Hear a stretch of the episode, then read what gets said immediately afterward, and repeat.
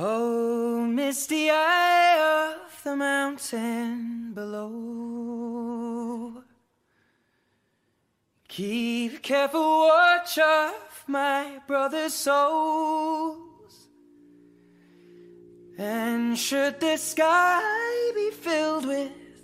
fire and smoke, keep watching over during sun.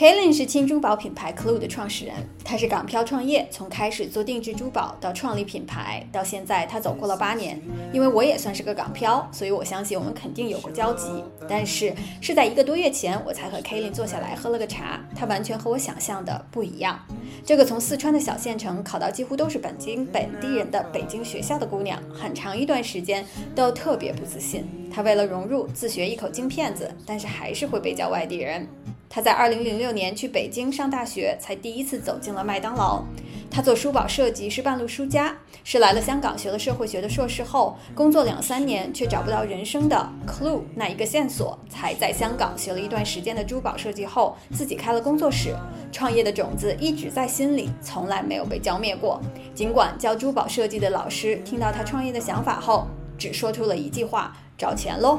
这期播客很长，长到我建议你分两次听完。但是我想你要听完，特别是那些正在找自己的 clue 的女生听众朋友们，因为 Kaylin 特别的真诚，她分享了作为一个港漂创业，她所有走过的坑。也许你不是港漂，你也可以从 Kaylin 的干货分享中得到一些启发。消费赛道进入下行周期，非刚需的轻珠宝品牌怎么走下去？品牌的生存挑战来自于创始人是否能够快速成长。那么 Kaylin 一路走来，她是怎么样从那个因为外界评价就在极度自卑和极度自信中摇摆，走到了今天自洽柔软，但是又坚定有力的。Kaylin 绝对不是别人家的孩子，路径长大，她走的每一步都是自己的选择和奋斗。如果你正犹豫不定、自卑不能向前，那么 Kaylin 告诉你，行动是走进真理的唯一途径。开始第一步，哪怕它非常小。Hi Kellen，今天特别感谢你来到 Leader Way 给大家分享你的创业故事。那在我们开始聊天之前，你能不能先给大家简单介绍一下你自己和你现在正在做的事儿？好呀，好呀。嗯，Hi Leader Way 的听众朋友们，大家好。然后 XU 特别谢谢你邀请我第一次录播客，很期待。然后我是 Kellen，然后是珠宝品牌 Clue 的创始人。我呢是四川人，后面是分别在北京、香港上学。那个时候，我记得在二十六岁的时候，我决定从工作了三年的公司离职，然后去重新学习了珠宝的设计、鉴定、制作这一系列的课程。后面在一六年的时候，我开始做高级定制珠宝工作室，在二零一七年就创立了现在在做的珠宝品牌 Q。然后这一算就快八年的时间了。就一直在经营这个品牌，特别好。我其实有特别多的问题想要问你。首先呢，咱俩都是港漂，因为我在 Apple Podcast 上面也有这个节目。从后台看数据呢，除了美国听众最多啊，我想肯定很多美国的华人朋友们，他们对于国内的一些女性创业者和新的品牌也是越来越感兴趣。那第二一位就是听的最多的地方呢是香港，所以我觉得啊，其实我们也可以一会儿简单介绍一下你在香港创业的经历，也可以给在香港的港漂朋友们一些启发。那在我们聊这一段之前，其实我特别想了解一下，就是你是半路出家，你不是学珠宝设计的，之前也没有学过画画。如果我没记错的话，你的本科应该是学人力资源管理的，是的，对吧？然后中间呢来了香港求学，然后又去个学习珠宝设计鉴定，然后自己做品牌，一步一步也把品牌做到了今天这个样子。一会儿也可以跟大家讲一讲，其实你刚开了两家线下店，一家是在上海的静安嘉里中心。还有一家是在香港的海港城。其实八年的时间，我相信是非常难的，但是你一步一步也走到了今天。第一个问题呢，就是想要问你，你是怎么怎么长大啊？因为上次咱们聊天的时候，我感觉你是一个特别肯干的女孩，干了再说，别人不肯干或者不敢干的事儿。你也就会第一个举手就去干了，是从哪里来的呢？是爸爸妈妈对你的教育，你从小的生长环境、求学经历，还是什么其他的一些特别的经历，让你有了今天的这种实干精神？我我觉得这是一个很好的问题，也让我去看回我的成长经历，因为我呃。家里就没有在做生意、做做创业的，我也不知道这个心性是哪里来的，就想很早前就已经埋下了想要创业的这种想法。然后我觉得，其实这个问题让我想回去，我小时候，呃，如果说我妈妈给的是无条件的爱和温柔，呃，我爸爸应该就是那一个教会我去呃独立思考、去做决策的那个人。嗯，因为我小时候，我爸爸就一直跟我说，你。一定要独立，呃，他说有一天你一定会需要离开我们，我们保护不了你一辈子，而我能给你最好的东西就是让你自己一个人能生活的很好。然后，所以我记得我呃小学的时候就还在一年级的时候，我爸就让我嗯就下呃一年级的下学期就自己拿着学费去学校报名。然后那会儿我爸爸妈妈工作不在一个地方嘛，然后晚上呃有时候自己小时候都爱生病。然后去医院打点滴，我爸就说你你自己去，我帮你约好医生了。然后医生都觉得我特别乖，自己 去找医生打点滴，然后拿着一本书就在那儿看书看书，看完了之后又自己回家。然后，呃，包括很小的时候，就是在中学开始，我每年暑假的一个工作就是，呃，拿着家里的生活费去菜市场买菜，然后决定要买什么，要给家里安排什么样的生活。呃，所以那会儿其实不觉得说这些有什么，就是呃不一样的一个教育方式。但是现在可能长大了，很多人说，哎，小时候的教育是如何影响长大的，才让我去思考了这些问题。就是原来我很早前，呃，我爸爸无形中在让我做的一个事情，就是你独立去做决策。我觉得这个东西对于长大后的我是非常宝贵的。其实到了大学之后，我觉得我就已经。呃，你觉得父母确实他们是在四川吧，很难去了解到在一个北京一个更大的城市的生活，然后去给到我一些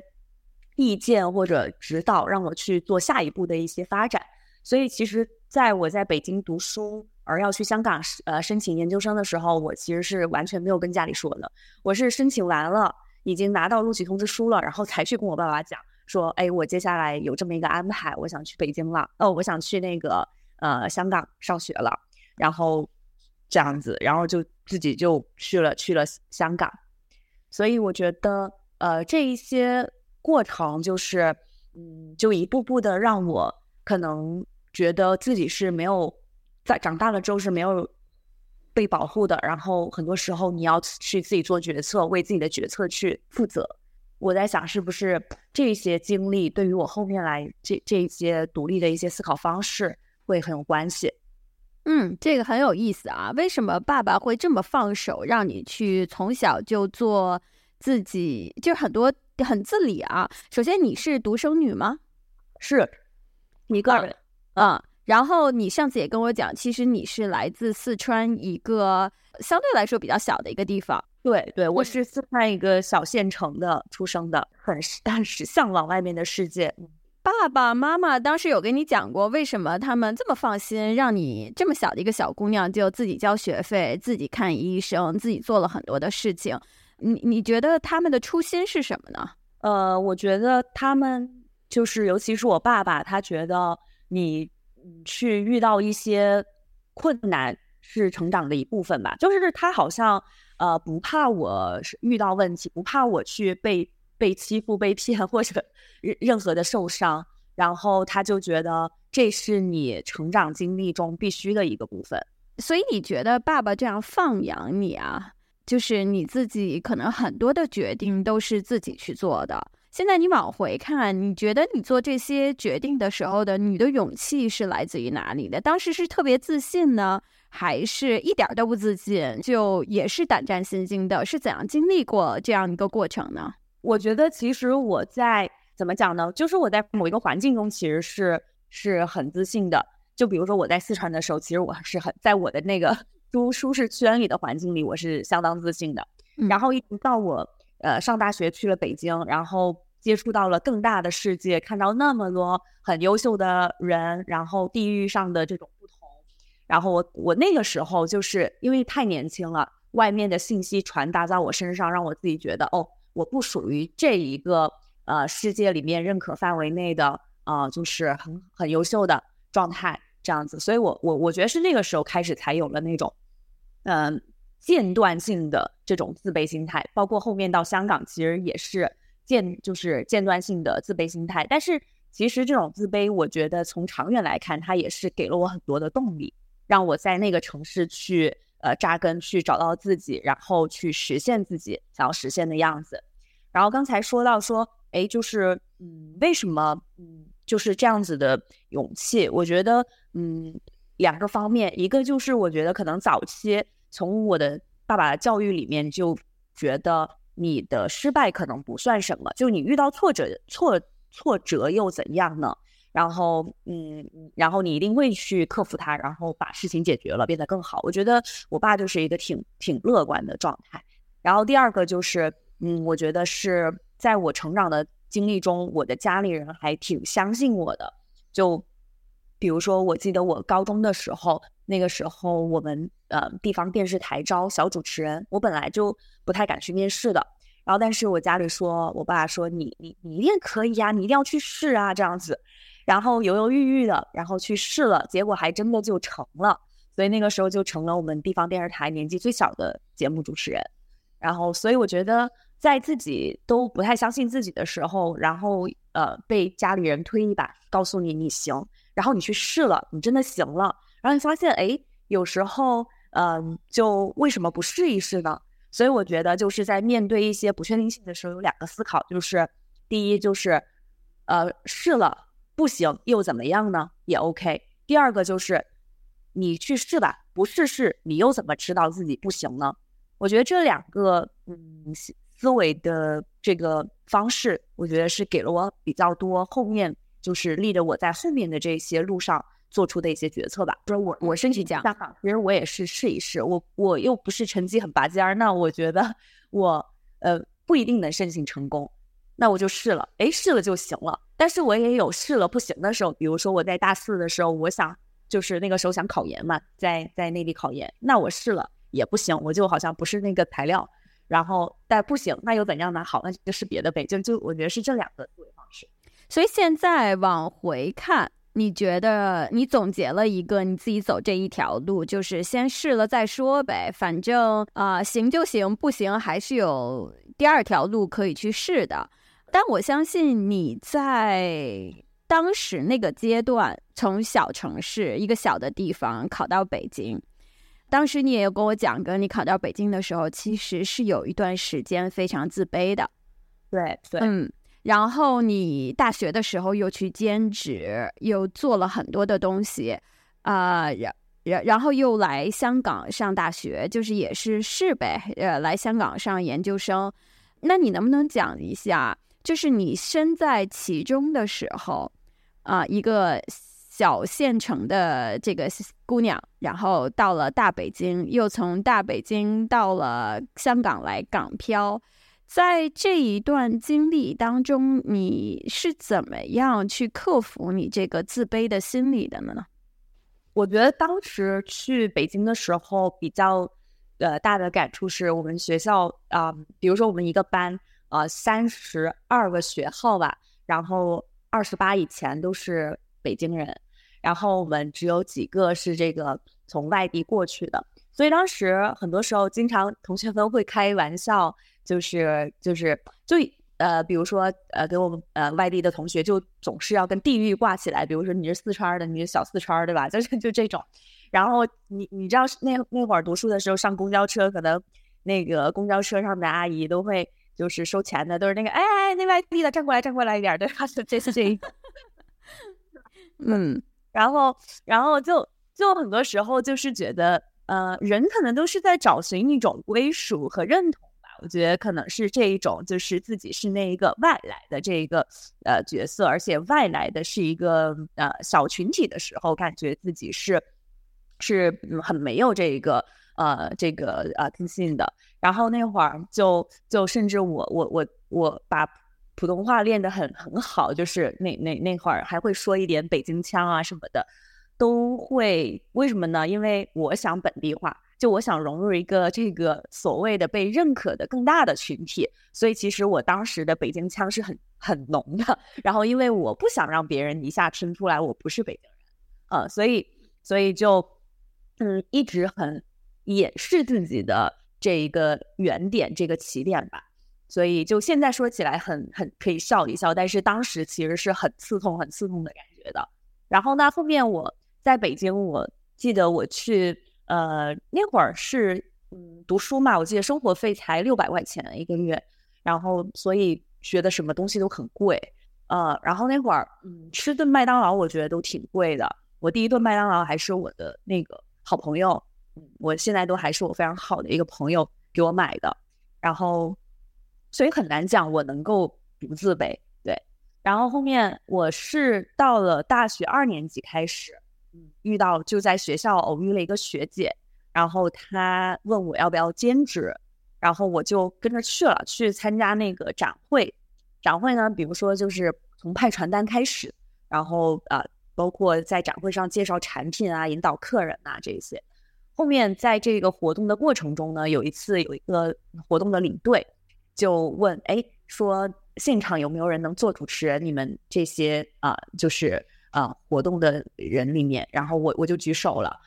虽然我没有做过这种大型活动的主持人，但是我想，哎，我小时候在我们小地方啊也做过那个 电视台主持人，在我们学校那种呃大型晚会中我还做过呢，对吧？我就觉得我得试，然后就举手了。然后结果我还就真选上了，选上之后，哎，生活又变了很大的变化。因为以前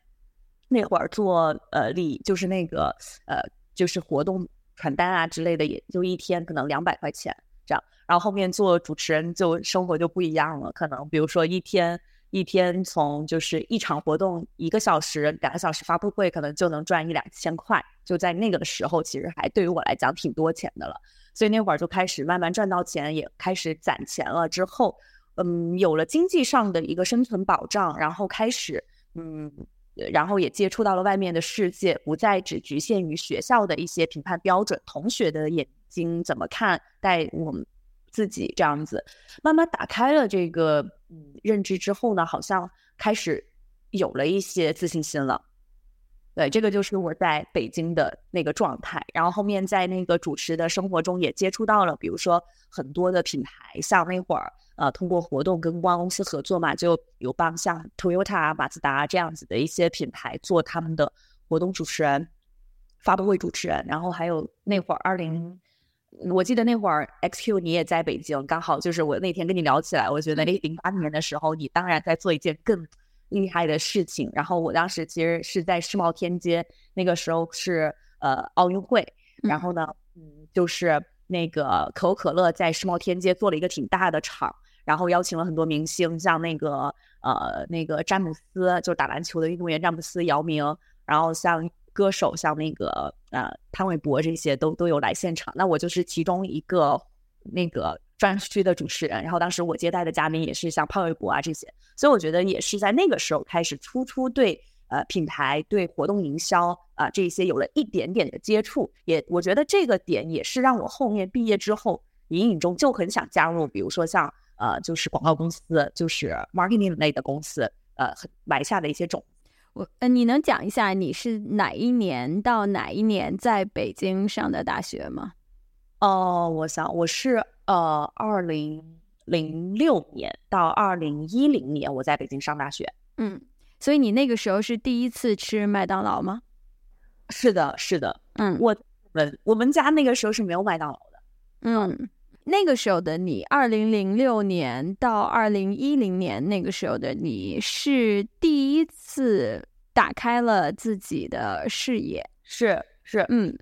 然后那个四年其实是你在不自信和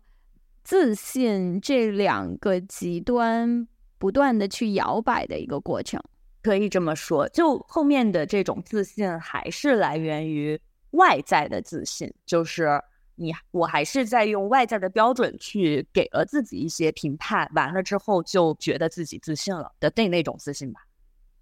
嗯。好像就是发生了一些什么事情，让你觉得，哎，这事儿我做成了，然后我突然就自信了。然后当事情做不成，或者就像你说的，可能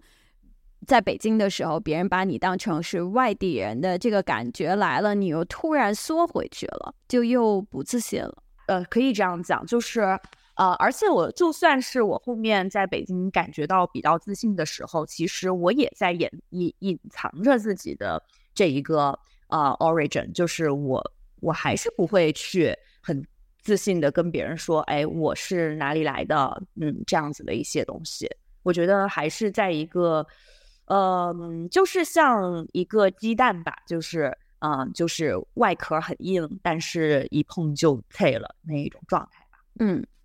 所以那个时候有想过创业吗？还是大学毕业之后就去找了工作啊？你刚才有说过你又去考研，但是可能考研失败了。啊，从二零一零年到你来香港之前，你是哪一年来的香港啊？我是二零一一年就来了香港。其实我考那会儿准备，其实就是大四的那会儿，其实已经有点晚了。当我意识到 这个问题的时候，就已经有点晚了。理解。所以你当时在北京有过全职的工作吗？还是你就没有选择全职的工作，然后就来香港上学了呢？嗯，我就没有全职工作。我一毕业，其实快毕业之前我就申请成功了，就是到就到香港的那个读书，然后后面我就直接来香港，所以我的工作都是那些兼职。当时。时的那些经历，嗯，但能不能讲一讲你当时为什么想要来香港上学？你在北京的时候是有什么事情发生，或者你认识了来香港上学的人，你才有了这个想法吗？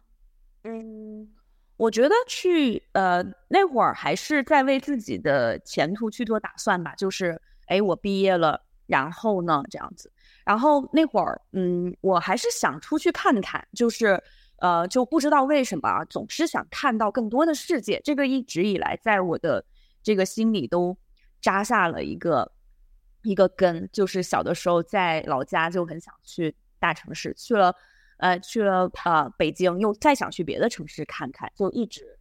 都是都是这样子的一个一个一个状态。所以后面就啊申请了去去香港。那去去香港其实也是一个。权衡之后的一个一个选择吧，因为再去国外呢，学费又太贵了。然后那香港的学费相对来讲是我呃能承受得起的，积攒下来能承受得起的一个学费，所以就选择去了香港这样子。嗯，所以你你刚才讲就是你一直有这个想要出去看看外面世界的这样一个念头，可能从小就有。那现在你。站在自己快到三十六岁这样的一个时间点，再往回回看，看几岁时候的你，十几岁时候的你，和二十几岁可能刚来香港的时候的你，你觉得这种一直想要去外面看一看，这种对外面世界的向往是来自于哪里呢？嗯，来自于哪里？来自于内心觉得很。很好奇，就是，嗯，就很想要认识到自己认知以外的一些东西，就不一定觉得就是，就其实我不一定是对更好的东西的，就是就是外界评判标准更好的东西的好奇，就是其实我对很多事情都都会有好奇心，然后好奇好奇的这种嗯状态。对，那你觉得这种好奇和你最后去创业？啊，有没有直接的关系呢？我觉得非常有，嗯，非常对，因为我我觉得我在嗯，就是工作的时候，其实我总是想知道事物背后的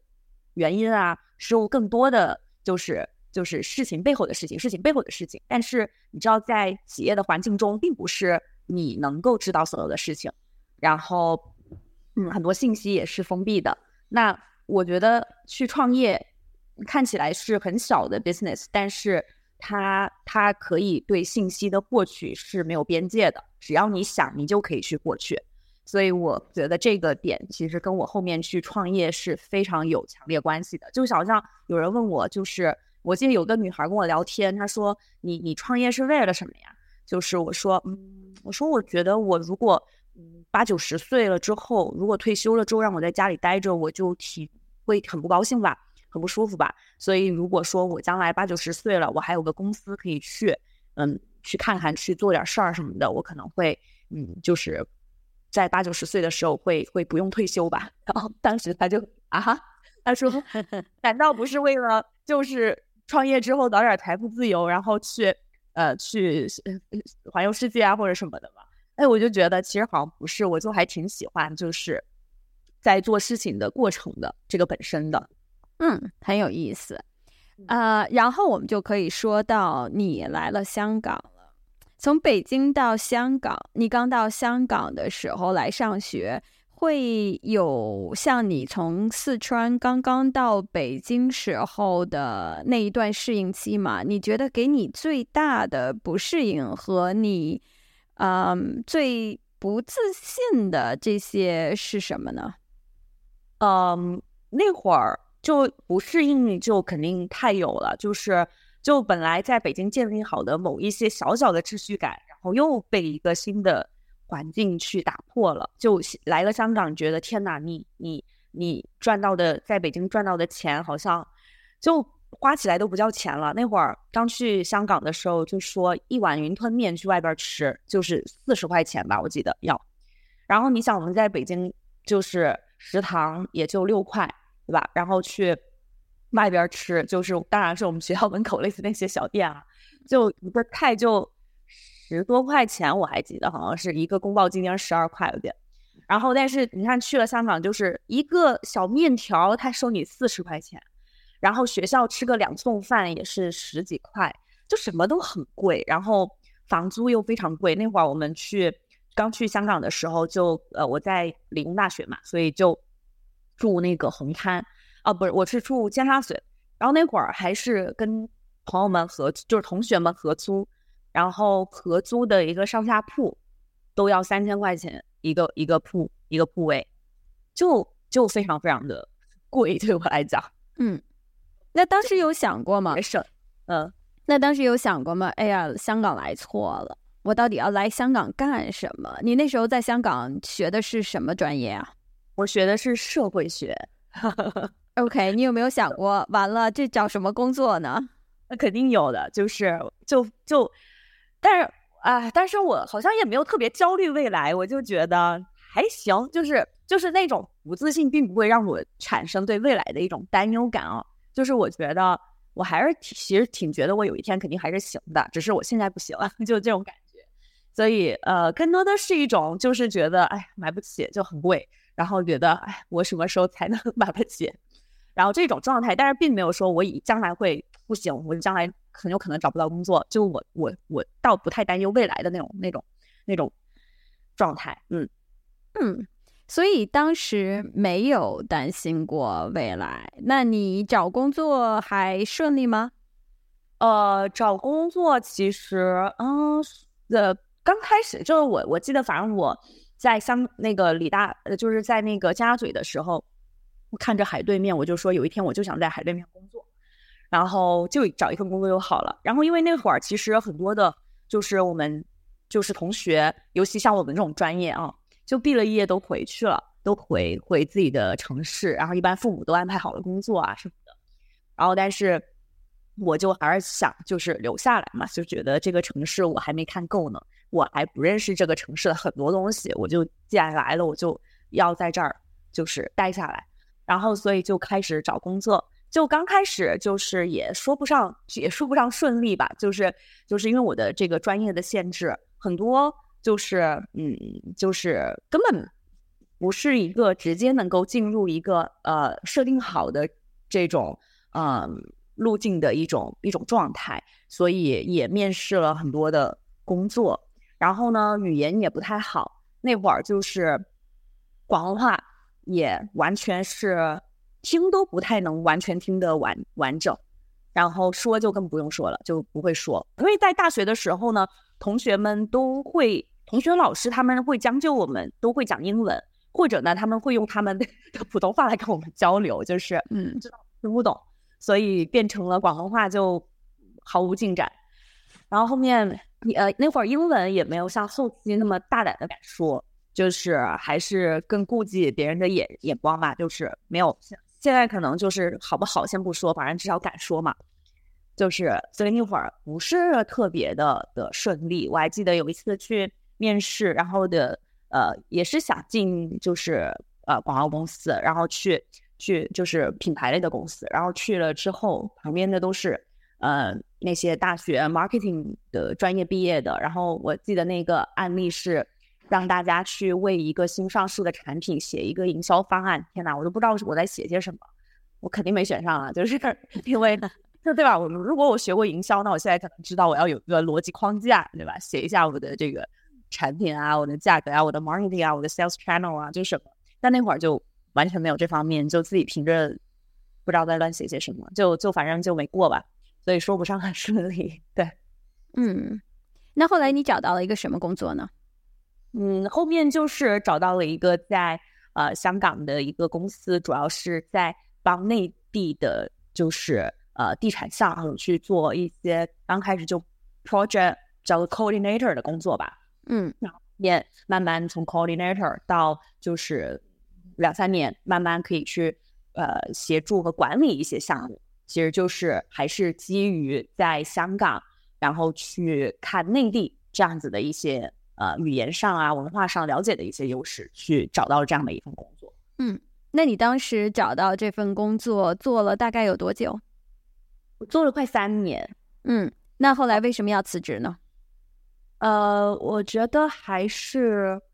基于怎么讲呢？就是刚才我我我我所讲的，就是呃。就是想要认知更多，然后但是又认知不了更多的这种状态吧，觉得就觉得挺没劲的。开始觉得，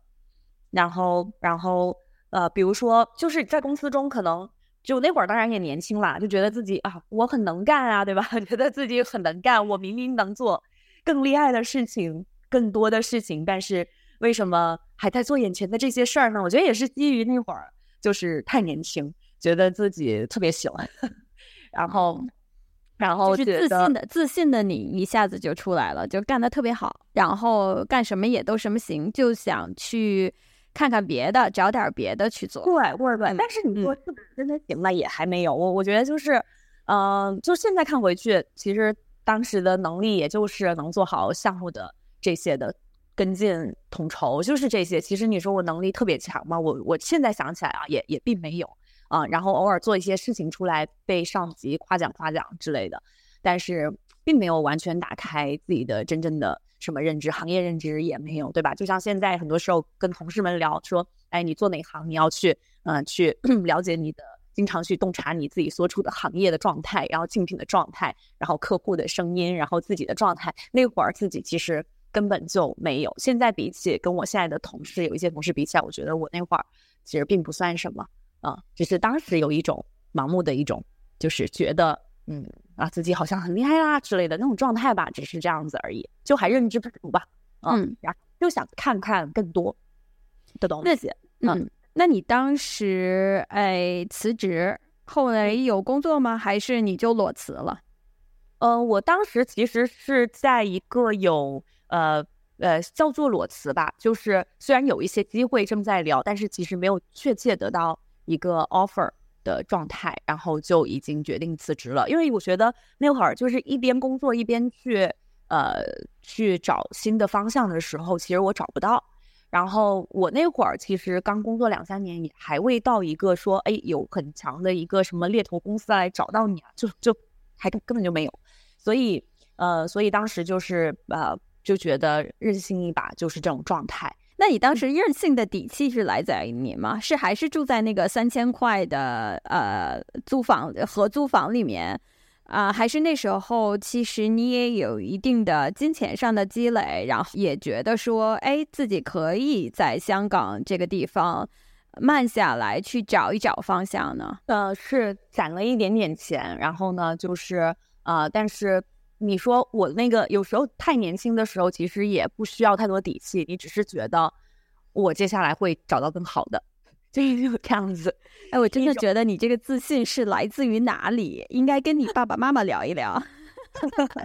对，就觉得就是我总觉得我会遇到更好的，好像是这样子。然后就算嗯，就算这个没有了，然后也也会有更好的。我就就就是这样。那那确实后面呃。再找工作也是还是能遇到一些好的，就是我觉得呃曾经想去的一些机会吧。所以嗯，事实证明，就只要你相信，好像有一些事儿就会发生。我觉得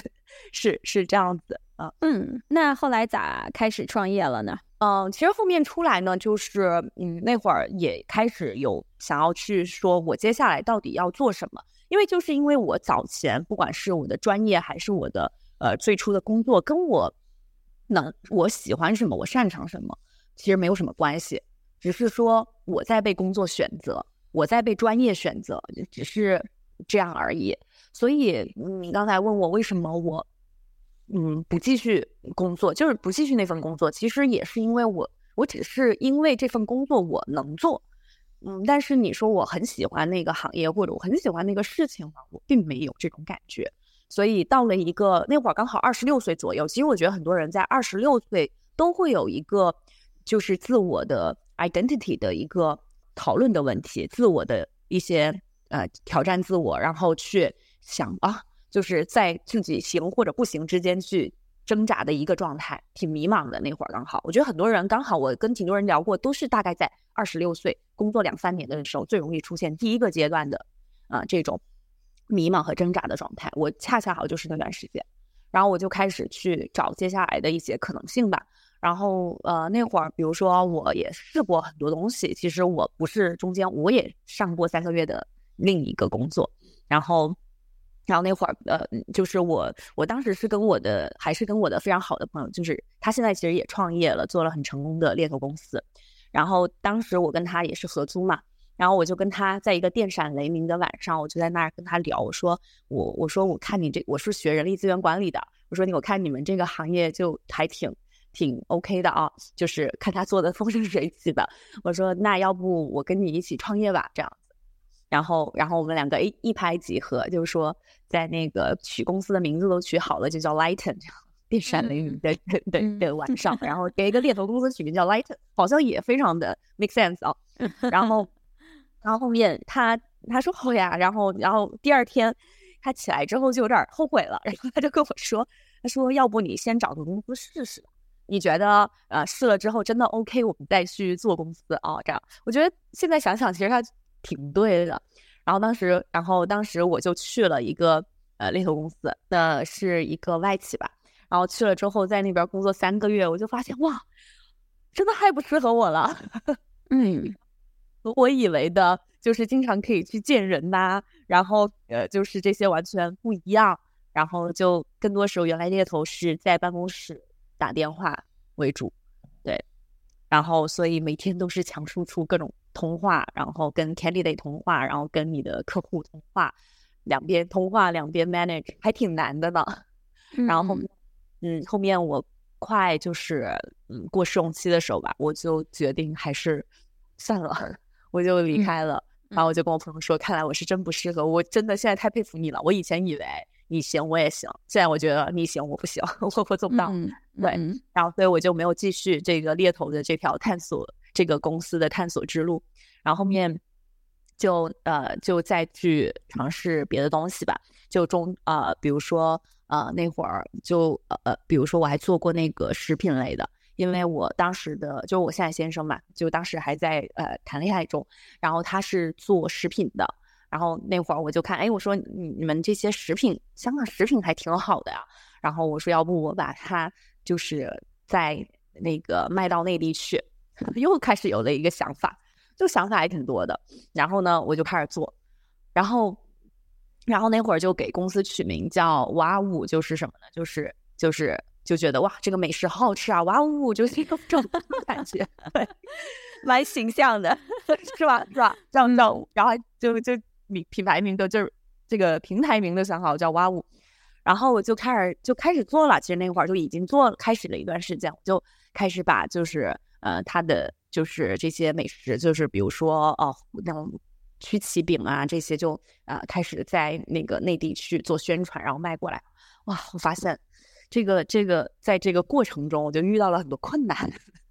然后呢，比如说呢，比如说就是我要把饼干就是呃寄到内地来，然后我就是因为每一个产品它的体积都很大，就一个铁盒，对吧？然后呢，你要把它从香港运到这个深圳。那会儿刚开始，你就每天就是扛这些一大摞一大摞的货品，然后去扛到内地。就就就那会儿当然也很不正规啊，然后就已经非常非常辛苦了。然后来了之后呢，我当时是自己去找了一个那个呃，就是快递的小哥，然后就跟他搞熟了。熟了之后，我就说，那我就把我就每一次运一堆上来，然后就放在你的家里。就把你家当一个小仓库，然后，然后呢，我有订单呢，就从你这个仓库发出去，可不可以？然后结果他 OK，所以那会儿就这样开始了这个物流线。然后他家其实也特别小，然后是一个在二楼的一个阁楼里帮我隔出了一个仓库出来，就就这样子摆那些那些饼干。然后那会儿就一就持续了很长一段时间，就就原来产品的体积跟你在创业早期的一个辛苦程度是很相关的。嗯，然后会儿经常背到那个肩膀都非常非常痛，然后就这样运嘛。然后后面呢就想，哎，就是这个这样子创业太太累了啊！你辛辛苦苦搞那么多，一盒饼干就一百多块钱，然后好像也就是这个辛苦和这个 return 好像很很需要很大的规模。你你是做了多久？你是做了多久才发现说，哎，这个好像不行？呃，你持了多久？几个月？嗯，啊，也坚持了一段时间。嗯，然后当然也想了别的办法，比如说那个时候就直邮，就从香港就是直接走顺丰直邮。然后呢，那会儿就是呃，我就两盒起直邮，然后嗯，但运费就已经占了好多少钱？五十多块钱了吧？我记得就是运费成本占那个两盒的成本里面很高的一个一个成本，感觉也很不可持续。然后也再加上这几个食品类的呢，它的那个保质期。也是一个做库存管理非常重要的一个考虑点。那个时候，这种饼干它是呃三十还是四十天的一个保鲜期，因为不加防腐剂，我们的卖点是。然后，然后就就你还要考虑，哎，你一次还不能就存太多，对吧？就这些问题都都让这一个生意就是特别特别难。然后那会儿，嗯，我为了就比如说，我当时也找了一些 sales channel，想要去 distribute 这些货品嘛。就等于说，我就像一个中间的 marketing 公司，我就把这个食品工厂的这些食品想要卖出去，对吧？然后那会儿我也去联系了像超市，就比如说香港那个阿皮塔，那会儿是反正也是就发 email 给他们啊，然后就找到了他们的联系人的方式，就去摆摊儿。然后摆摊儿，哇，真的真的，那段时间的创业确实比后面的珠宝创业 辛苦太多了。是为什么呢？因为你的就是就是东西呢要自己生产。所以当当就是他们工厂生产生产部就是的货品不足以支撑我们在前面的销售的时候呢，那我白天在那边摆摊，然后晚上就要去工厂去帮忙去做包装。那会儿就经常就是白天去摆摊，晚上去包装。包装就是很辛苦，你才能包完几百盒，对吧？然后。一块块饼干的放，放了之后叠那牛油纸，然后一张张卡片放，然后弄完了之后做塑封，就整个流水线，可能有时候一个人就要干一个流水线，就这种状态。然后，然后白天又推着一大箱东西，然后对吧？去到超市又把它上货，然后每天就这样循环的，呃，这样子的一个工作状态。晚上一般搞就是包装要做到呃三三点多这样子，所以休息也很不够。很辛苦，这个这种就是就是餐饮类、食品类，确实还挺挺考验人的。你大概做了几个月之后，你就没有再做了。我觉得这个其实也很有意思，就是你及时放弃了。当我们看创业者的时候，或者成功的创业者的时候呢，我觉得你有几点。第一个呢，你非常的这个好奇心。这个是非常非常重要的。第二一个呢，就是你愿意去不断尝试；还有一个呢，就是你是其实你天性是一个非常乐观的人，就是来到一个很陌生的这样的一个城市，你还是对自己有信心，是你下一个一定会更更好。我觉得这些都是创业者身上必备的一些品质。那我觉得其实还有一点，就是听你讲自己的故事啊，及时放弃。就是你能够清楚的知道什么是你不喜欢做、不擅长做，或者做了可能也做不起来的事情。我觉得这个你放弃你原来的工作啊，虽然你的解释是啊，当时太年轻，觉得自己呃能做更好的，但我觉得其实你是。很了解自己的，可能那个时候的你还很小嘛，也没有一些人生的阅历，是没有办法总结到这一点的。但是你第一次创立创业吧，我觉得这个卖饼干这件事情，应该是你作为港漂的第一次创业，而且我觉得很多的港漂。啊，现在看来，大家都曾经有过，可能有人试过，有很多是一闪而过的。就是我弄点儿香港的东西到内地去卖吧。可能最早的是好多人去做代购啊，然后有的人做起来的，有的人没做起来，有的人可能就赚点零花钱。但是，呃，你去卖饼干这件事情，我其实挺想了解，就是除了辛苦，然后力薄之外，你觉得你放弃它最重要的一个原因是什么呢？嗯，辛苦力薄。嗯，对哦，这是一个很好问题。我我可能我都要回忆一下，我最根本的原因是什么？嗯，哦，我觉得，哦，我想，我觉得是跟我。会不会是，就是这个品？首先，我在卖的都是别人做好的一个品牌。就是其实我觉得我最底层的东西，就是我没有在呃，就是 take control。我觉得就是我有没有一个更强烈的一个主导的一个控制权。我只是就比如说，比如说这个呃产能，我又控制不了。然后这个品牌怎么走向我也控制不了，然后我只是把一个别人的品牌作为中间的一个代理商，然后卖给呃这个第三方，呃卖给客户，所以我觉得可能是这一个，嗯，这一个就是我我我我很多事情我喜欢知其然，然后知其所以然，然后我喜欢嗯有有控有控制，然后所以可能是这一些的原因让我觉得，哎，我想。有有自己的一个更可控的一个东西，我觉得这个是一方面。然后，嗯，对，这个可可我我因为你刚问我，我在思考那个是是是为什么？对，嗯。然后这一段经历经历了几个月的时间，后来就不干了啊，然后又去找下一个事儿。你下一个事儿是什么？是你的珠宝创业吗？对，下一个就是珠宝了。其实，在那个做的过程中，其实我当时可能本身的心态也是想，我先有一个事情开始试起来。所以那会儿，其实我嗯，在过程中也并没有放弃对别的东西的好奇。就是我觉得那会儿我也 allow 自己是一个在尝试的一个状态，就是不去太 judge 自己。哎，我我是是不是在三天打鱼两天晒网了？我是不是一个没有坚持的人？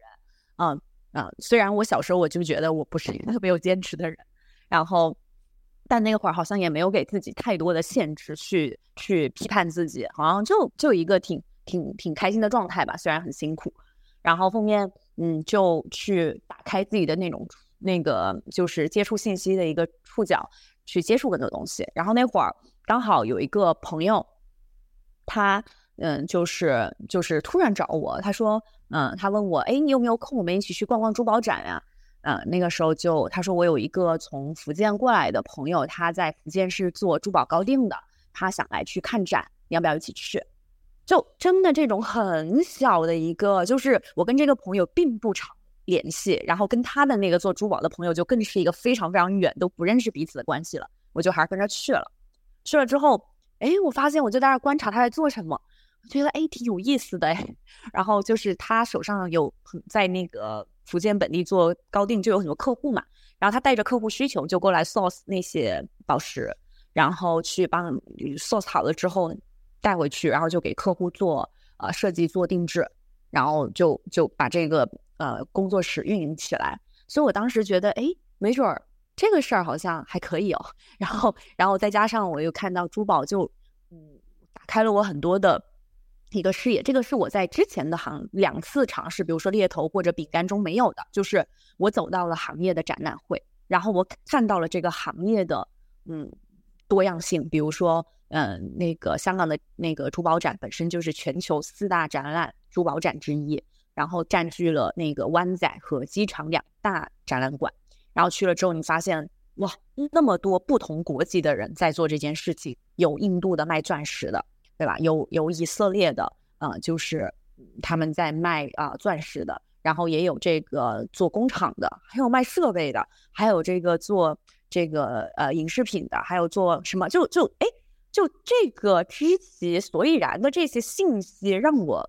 开始对这个行业更有兴趣了。就如果不是当时我的第一个触点是从行业展览会开始的，可能我就没有这种思维，说啊，原来我要去认知一个行业更更。就是完整的一一面，在我以前的工作或者说创业的尝试中是没有过这种这种冲击的，所以我觉得这个是给我给了我开了一个很好的头，让我对这个行业产生了更大的好奇和兴趣，然后再加上跟他们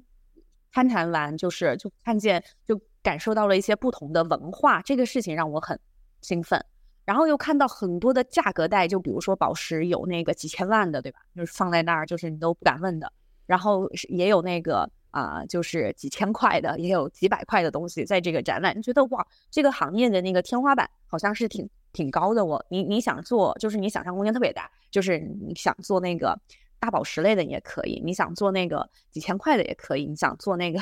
呃什么，就是有很多可能性。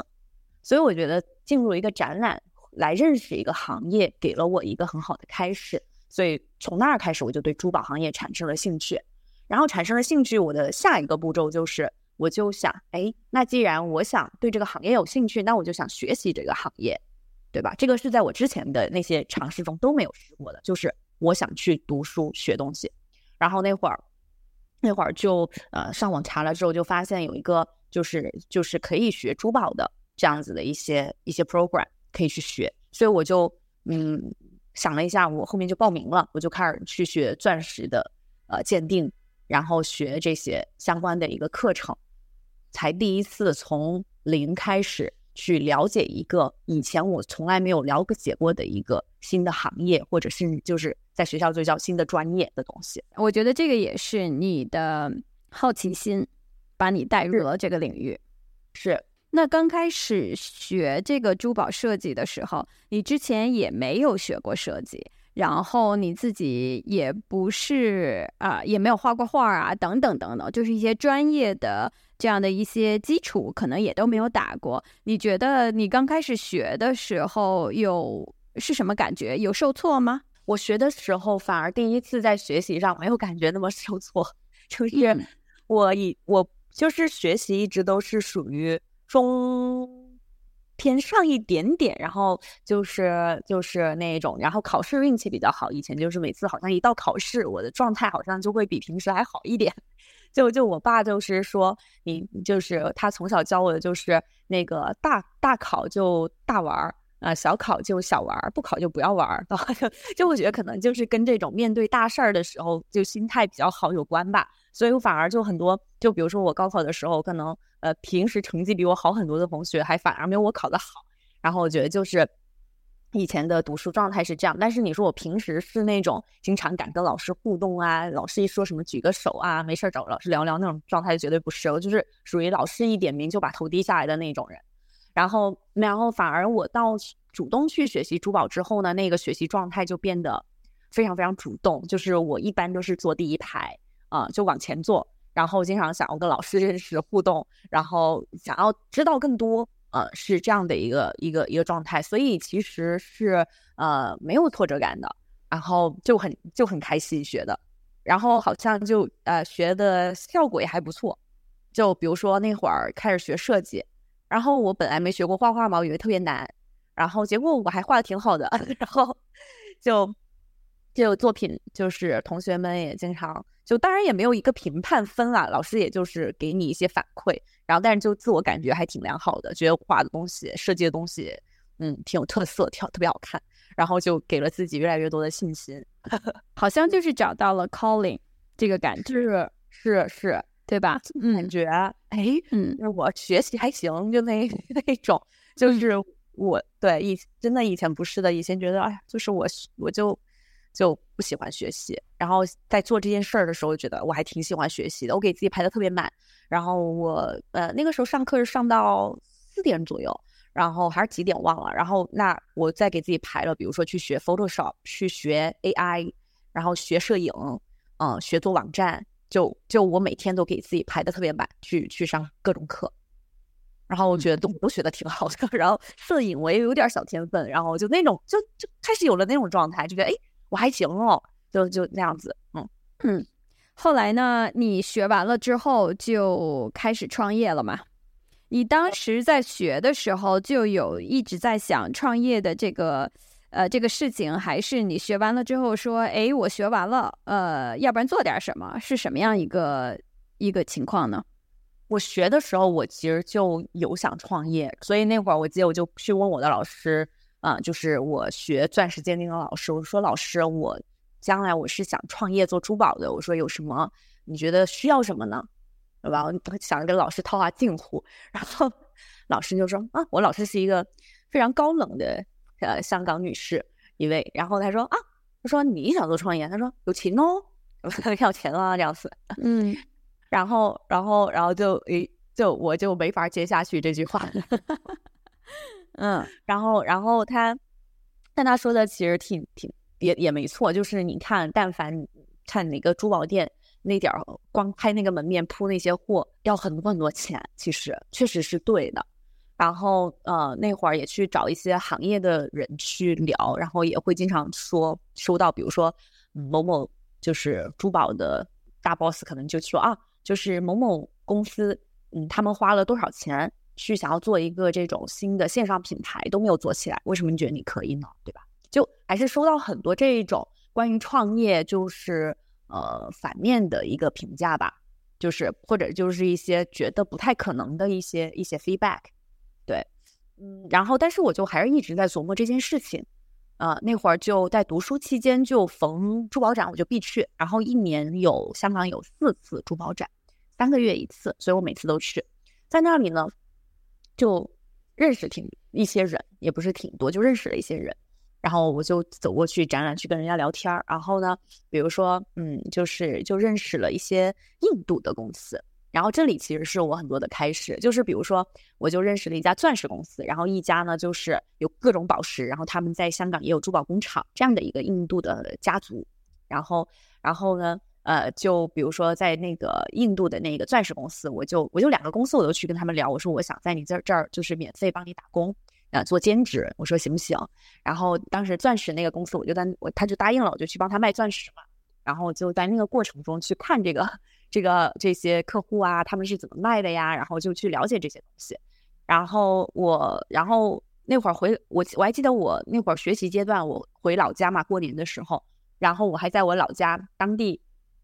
就是又去找了一个姐姐，那过年期间，然后我就说啊，我我这两天放假我了，能来你这儿打工吗？然后又去那儿工作几天，就是就是虽然都很短啊，就时间不长，就是展会呀，还有过年这一种。然后，但是我觉得我都非常愿意去，就是用一种新的方式走到嗯别人的创业的或者业务中去了解，哎，他们是怎么做的。然后后面就。同样的方法，然后我就继续就遇到了那个印度家族，然后那个那个叔叔那个老伯伯，对他是一个老伯伯，然后他儿子也跟我差不多大，我记得都是呃印度家族，然后就跟我聊完之后，他说，哎，我就就他说你就不用来我这儿工作了，他说我听下来你应该是想要创业这样子，然后做自己的事情。他说这样，他说你要有客户的话呢，你就来我这儿找宝石就行了，我都借给你，没关系，你你结了单之后，你再跟我结算就行了。他说正常呢，我们都是合作很久的人，我才借东西给人家。他说但是我觉得你挺可信任的，他说我就借给你吧，这样子。然后就这样就开始了。所以那会儿我刚开始就手上就有很多货了，然后那个叔叔很多，那个伯伯很多货的。他那个保险柜，哇，那里面的东西可值钱了。然后，嗯，他就就这样借给我，然后我就拿着这些东西就开始去，又开始了后面的那些东西，就比如说找客户，然后做定制，这就是后面我在做高级定制的时候的一些开始，就是我找到了一些可以支持我最大成本的原材料的一些公司和人，然后从这个叫什么，呃，走地创业开始吧，就是赤脚创业，就是。没有说非要就是 有一个很大的开始，就是从服务啊帮客就找到就是目标客户，然后帮他去做设计，source 这些宝石，然后去做呃定制，然后交付，这样子完成了一些小小的闭环。这一块我要问了，因为你是个港漂，对吧？然后你当时创业啊，应该是你在香港读了一年学之后。一年的这个研究生之后，就开始进入到学习创业的这样的一个过程了。嗯，呃，那我觉得你其实是啊，这个印度的，其实现在回来看，其实是你创业路上的一个贵人嘛。他可能是。被你的这种勤学好问，然后好奇心和这种坚定给感动了吧？然后他就愿意去支持你一把。那这方面货这方面你已经有了，然后你又去上了个学啊，学了设计珠宝的一些入门的知识。那其实还有创业很重要的一个部分，就是我们我们经常说就这个 product market 的这个这个匹匹配度嘛，就是 product market fit。那这个时候呢，你要去找那个 market，就是哪一些人是会为了你的产品和你增值的这个服务，就是你的设计来去付费的。那我相信，在一个你只待了一年、两年这样的一个城市，而且又是香港这样的大城市，其实大家是不缺选择的。但你觉得你是怎么样用什么样的方法去找到这个 market，就是可以？愿意为你的服务、你的产品、你的设计、你的理念来付费的这第一波客户呢？当时有没有什么样子一些策略，或者嗯嗯，这是一个非常非常重要的问题。我觉得这个后面懂了之后就知道，原来这是所有，就是尤其做品牌吧，嗯，它是所有创业的根源，就是你的产品是什么。那这个产品可能它可以是实物产品。或者服务，或者是软件产品，anything，但是产品是最重要的，然后去找到一个匹配的人群市场，啊，所以确实这是一个非常值得我们去嗯思考的一个问题。嗯，那我那会儿我觉得，嗯，早期那会儿谈不上策略，我觉得早期的创业更多是基于直觉，然后自己的一种感觉，横冲直撞的，反正在里面摸着摸着就摸出摸出一些东西。那会儿。刚开始呢，做定制的时候还是从身边的朋友开始的。那会儿刚好我那个年纪，也身边越来越多人结婚，哦，所以呢，第一波的客户就是从结婚的钻石定制开始的。那一个客单其实就挺大的。那会儿在香港，基本上人很多结婚都是平均一两克拉，对吧？开始，然后然后一一个单子就我记得好像是。嗯，十几二十万吧，好像是我我我不太记得了，就是差不多是这种价格，我记得就平均客单特别高，然后呢就在中间就赚这个就是钻石设计，然后这种服务的一个一个费用这样子，然后就是从身边这些人开始，然后慢慢有一些口碑，又介绍了一些人过来，然后在这个过程中呢，客户就会扩大一点点，比如说会有一些客户的妈妈也来找我做。那这些妈妈就会有一些可能，他们比如说会开始喜欢，我还 source 过，比如说粉钻，呃，那种当年就在做那个大珍珠，然后财宝啊，这这一类的原材料，然后去帮他们去做设计，所以也就是从口呃朋友，然后口碑，然后再衍生出他们背后的一些客户需求，然后所以那个时候没有一个明确，我只主要是做哪个客户群，就是反正有需求我都尽量去接。这样子去去做，然后包括一些婚礼的那种，嗯呃，那种就是婚礼的新娘 bridal jewelry，对吧？也有在做，所以在那会儿更多的是呃去去没有就是像服务的乙方这样子，然后去完成客户的需求，对客户没有说太大的一个筛选，接触了各种各样的客户，然后一直到就是做，但是呢，我那会儿其实我就自己的感觉就是，哎，我有一个直觉，就是我做定制呢，这个事儿做不大，就是就是凭我凭我的一个背景，我是做不大的。为什么呢？就是呃，我因为每一个每一个客户都得我去一对一的去跟听他的设计需求去做这所有的事情，也就是他没有办法规模化。所以其实我那会儿就在想，哎，不断的想，哎，我怎么才能够不用卖我的时间呢？不用用我的时间来去，呃，去 赚钱呢？对，去去做这个生这这个 business 呢？所以才开始觉得，哎，那我能不能去做一些，就是嗯，产品出来是别人愿意，就不不用通过我，甚至他都可以买的。然后我就有这个想法。那刚好那会儿就开始，因为我一线的在接触所有的客户。就开始有客户会主动跟我提，我还记得有个客户就说：“哎，你有没有一些可以直接买的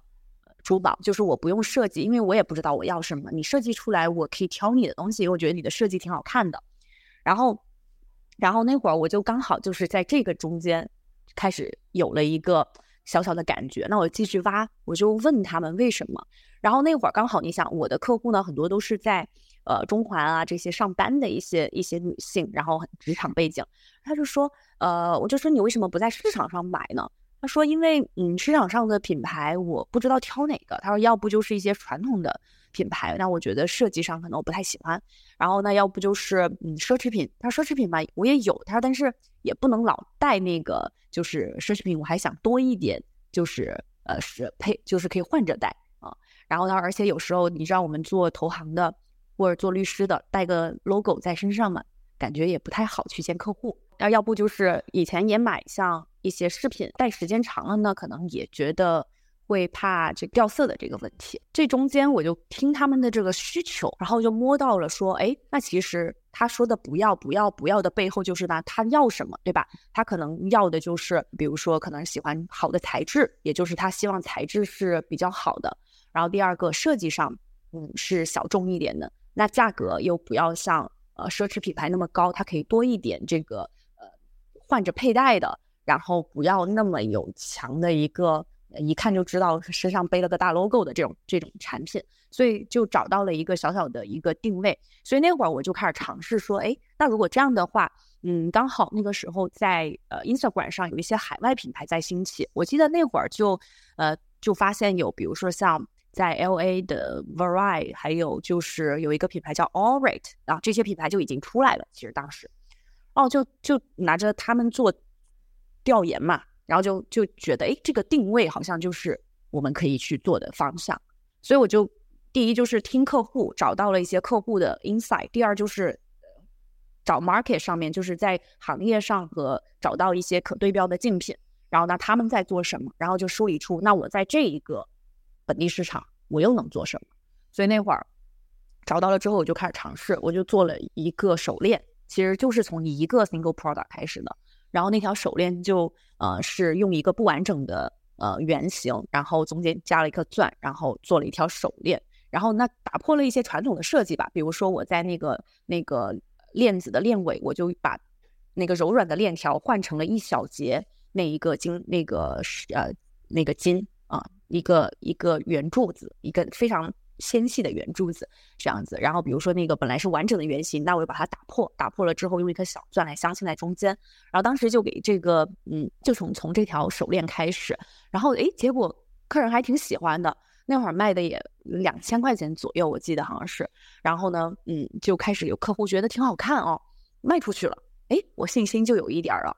然后呢，嗯。那我有了这个小信心之后，我就想，哎，那我能不能把这一个元素我设计成一个系列？所以我就围绕着这条手链呢，就开始延伸项链、耳环啊，然后戒指，然后其实每一个小的设计都有一些 twist 在里面。就是比如说我的那个耳环，就是我呃是两戴的，你你可以把那个就是它那条绳子从耳后面穿过去，就是一些小小的。嗯，更更有心思的一些设计，结果就还挺多人喜欢的。我就给这个系列，当时觉得我为什么用一个残缺的圆形呢？嗯，然后最后有一颗小钻石，就我就给这个系列取名为叫不完美系列 （Imperfection）。我觉得其实就那个不完整的原型像然后一个锻炼结尾，就像我人生中的不完美。但是那颗小钻是当我不断的去嗯接受自己、拥抱自己之后，那一颗断掉的地方，它的尾巴变成了一颗闪闪发光的钻石。然后就是那个不完美，恰好可能是我们的闪光点，所以就把它变成了这样子的一个呃故事系列，就这样去表达出去。哎，结果大家又又被这个故事打动了，所以它就不再只是那件产品，这个故事的共鸣感也很强。然后后面就就这样子就开始有了这个产品的雏形了，就是哎这样子的 modern twist 的一个精致的设计，然后故事上是从。呃，我自己的人生经历，包括身边听来的这一些大家的共同的一些经历，去出来的这个品牌故事，嗯，然后就找到了这个 Prada 和你你的那个至少是 branding 的那一个品牌的表达部分吧，我觉得就找找到了，就这样开始的。刚一开始你说，其实你刚开始做定制的时候，身边很多。呃，马上要结婚的这些朋友、同龄人、朋友的家人们，可能妈妈呀、阿姨呀也会来找你做。你的这个客单价还不低，大概是在十万、二十万港币。那你觉得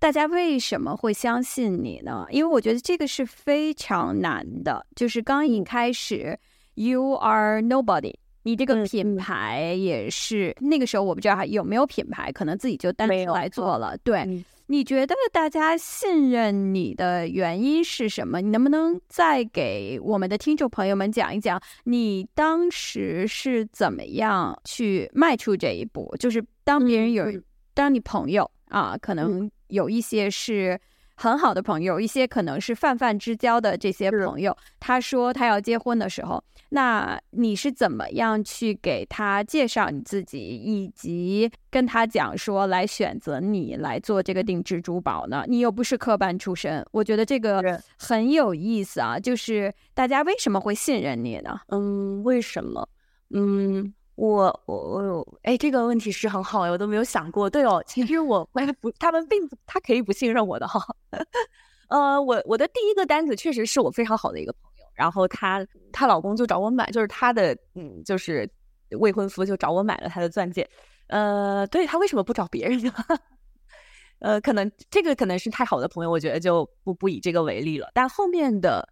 后面的真的确实是一个很好问题。我都想问问他们，当时你为什么信任我？我觉得可能第一就是，当你很认真的在做一件事情，而这件事情，嗯，大家看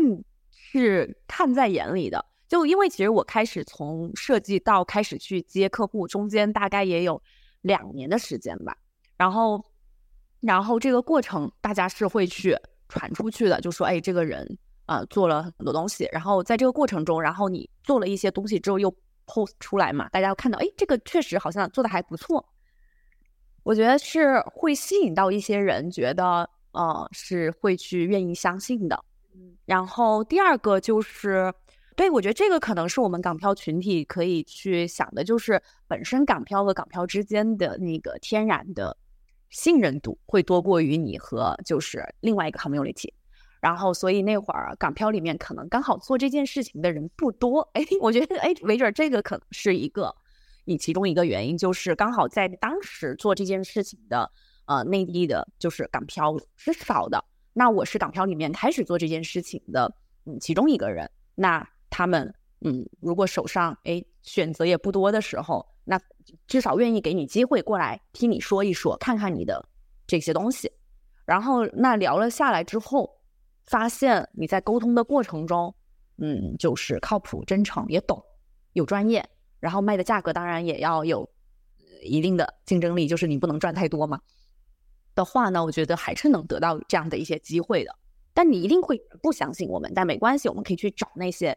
相信的人嘛。刚才又讲到了，你说你从定制，然后又开始思索说是不是能够做品牌。你是那个时候给自己的品牌定名叫 Clue 的吗？为什么会叫 Clue 呢？嗯，对我还挺早就已经确定叫 Clue 了。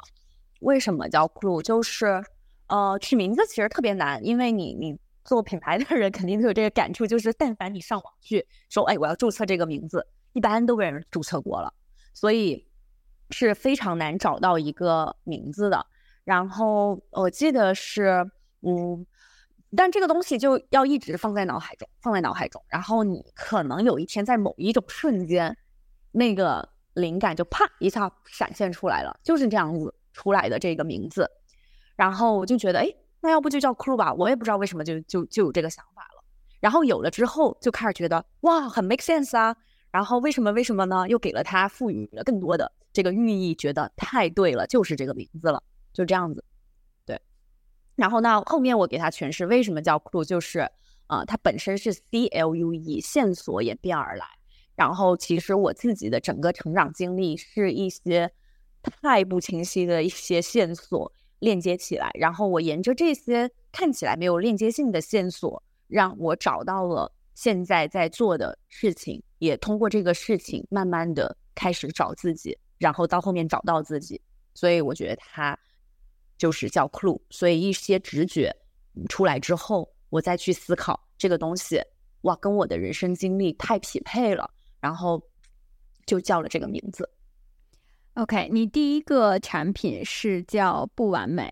是不完美，为什么呢？因为我就是特别不完美的一个人，我觉得就就一然后开始愿意去承认这种不完美，然后再加上这一个设计，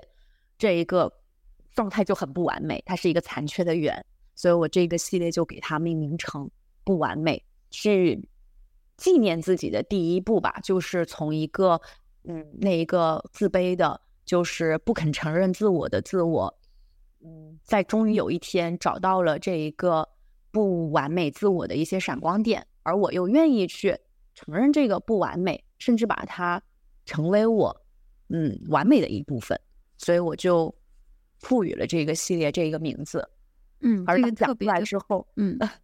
对，将讲出来之后，发现共鸣性特别高。原来不是我这样的起点的人才觉得自己不完美，原来我甚至很多客户他的背景可能很好，他也觉得自己不完美，然后都是在一个嗯找自己的过程，所以还产生了挺多的共鸣的。嗯，你是什么时候经历了什么样的事情才可以？去承认自己的不完美，或者可以和自己，可能我觉得你过去的一些自卑是来自于你来自一个小小的城市啊，你可能也没有经历或者看过你的同龄人，可能来自于不同的城市、不同的家庭背景那些的经历，所以那个时候，就像包括你刚才讲的。你为了让大家觉得你是北京人，去练北京话啊，这样子的事情，我觉得这些就现在想一想，那个时候的自己就特别想给自己一个大的拥抱，说其实你一点都不差。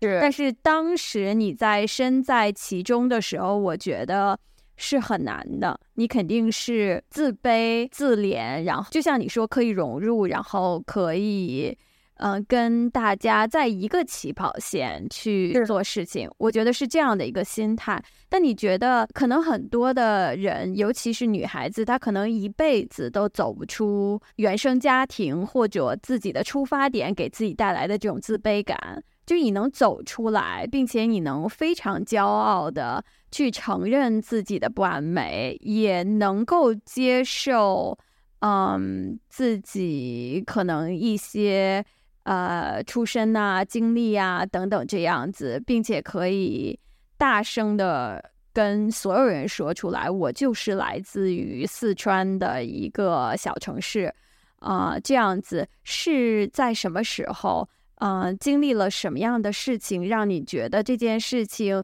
它是不是应该让你自卑的东西，而是一个 badge of honor 这样的感觉呢？嗯。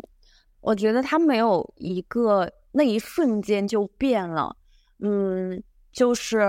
是一个逐渐的一个过程，嗯，就是嗯，甚至可能当时我在我我我都已经不记得当时我在写下这个不完美的时候，我有没有能够百分百的，就是觉得我就是已经完美了，可能甚至都没有，可能甚至我都还在一个嗯不断去 evolve 过程中，所以我觉得是。没有一个决定性的瞬间，要用我甚至觉得这种，如果曾经一些事情，就是它对于你来讲就是一个根深蒂固的一种，嗯，就是甚至是在一个，呃，就是跟伴随你的这个身体的，它都一起成长了很久的时候，你很难通过某一件事情，它就变了。然后是，嗯，不断的去成长的过程中，你开始发现，好像很多东西，也许只有你在意，然后就是你在意的东西。可能在你这一个完整的人的身上，也许没那么重要。嗯，然而且还有就是，你遇到一些很好的人，然后在这一些人的心里，你所认为的不完美，其实挺美的。然后这些东西都治愈了自己吧，包括嗯，我的朋友们，对吧？遇到这样朋友，遇到我的就是呃家人，现在的就是先生，他们都。没有觉得，就反正都觉得我特别好。然后好像你被一些呃人，就是很好的去呃，就是他们都觉得哇，你你就是没有人在意这些东西。其实就是很多东西只是我自己的一些一些设想。然后你发现，哎，好像在这个东西这件事情上，嗯，就就根本就没那么重要。对，嗯嗯嗯。比如说，想回去以前在大学的时候，当这件事情很重要，因为我自己认为它很重要。第二个呢，当然以前的同学们都特别年轻，然后可能他们嗯天然的评判标准，或者说对人的一个一个一个一个第一个点就是，嗯你这个地域就已经去去觉得这个就已经评判了一个人。但是我觉得随着长大，接触到的人的这一个阅历。越来越多的丰富的时候，其实大家对人的一个评判标准就不再只是某一些东西，而是会以更就是不会以地域或者说以一个就是这一种非常去呃 labelized 就是去 label 的东西去去评判一个人。就比如说我们现在也很少说啊这个人很什么，这个人很什么，就是因为我们现在的。呃，朋友们，其实看世界都不是非黑即白，不是一套标准了。我觉得是后面自己当然接触到的朋友啊、人啊，也越来越头脑开放了。嗯，所以当你走进了这样的头脑开放的世界中，那些东西好像就已经不存在了，没有人在意这些东西去评判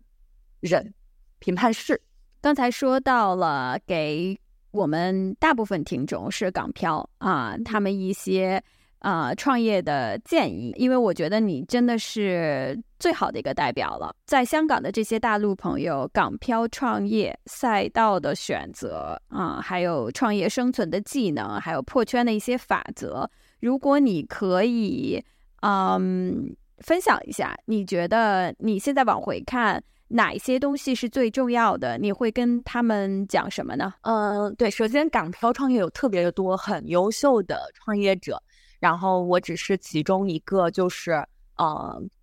觉得有很多比我更好的创业者，就是我们可以一起去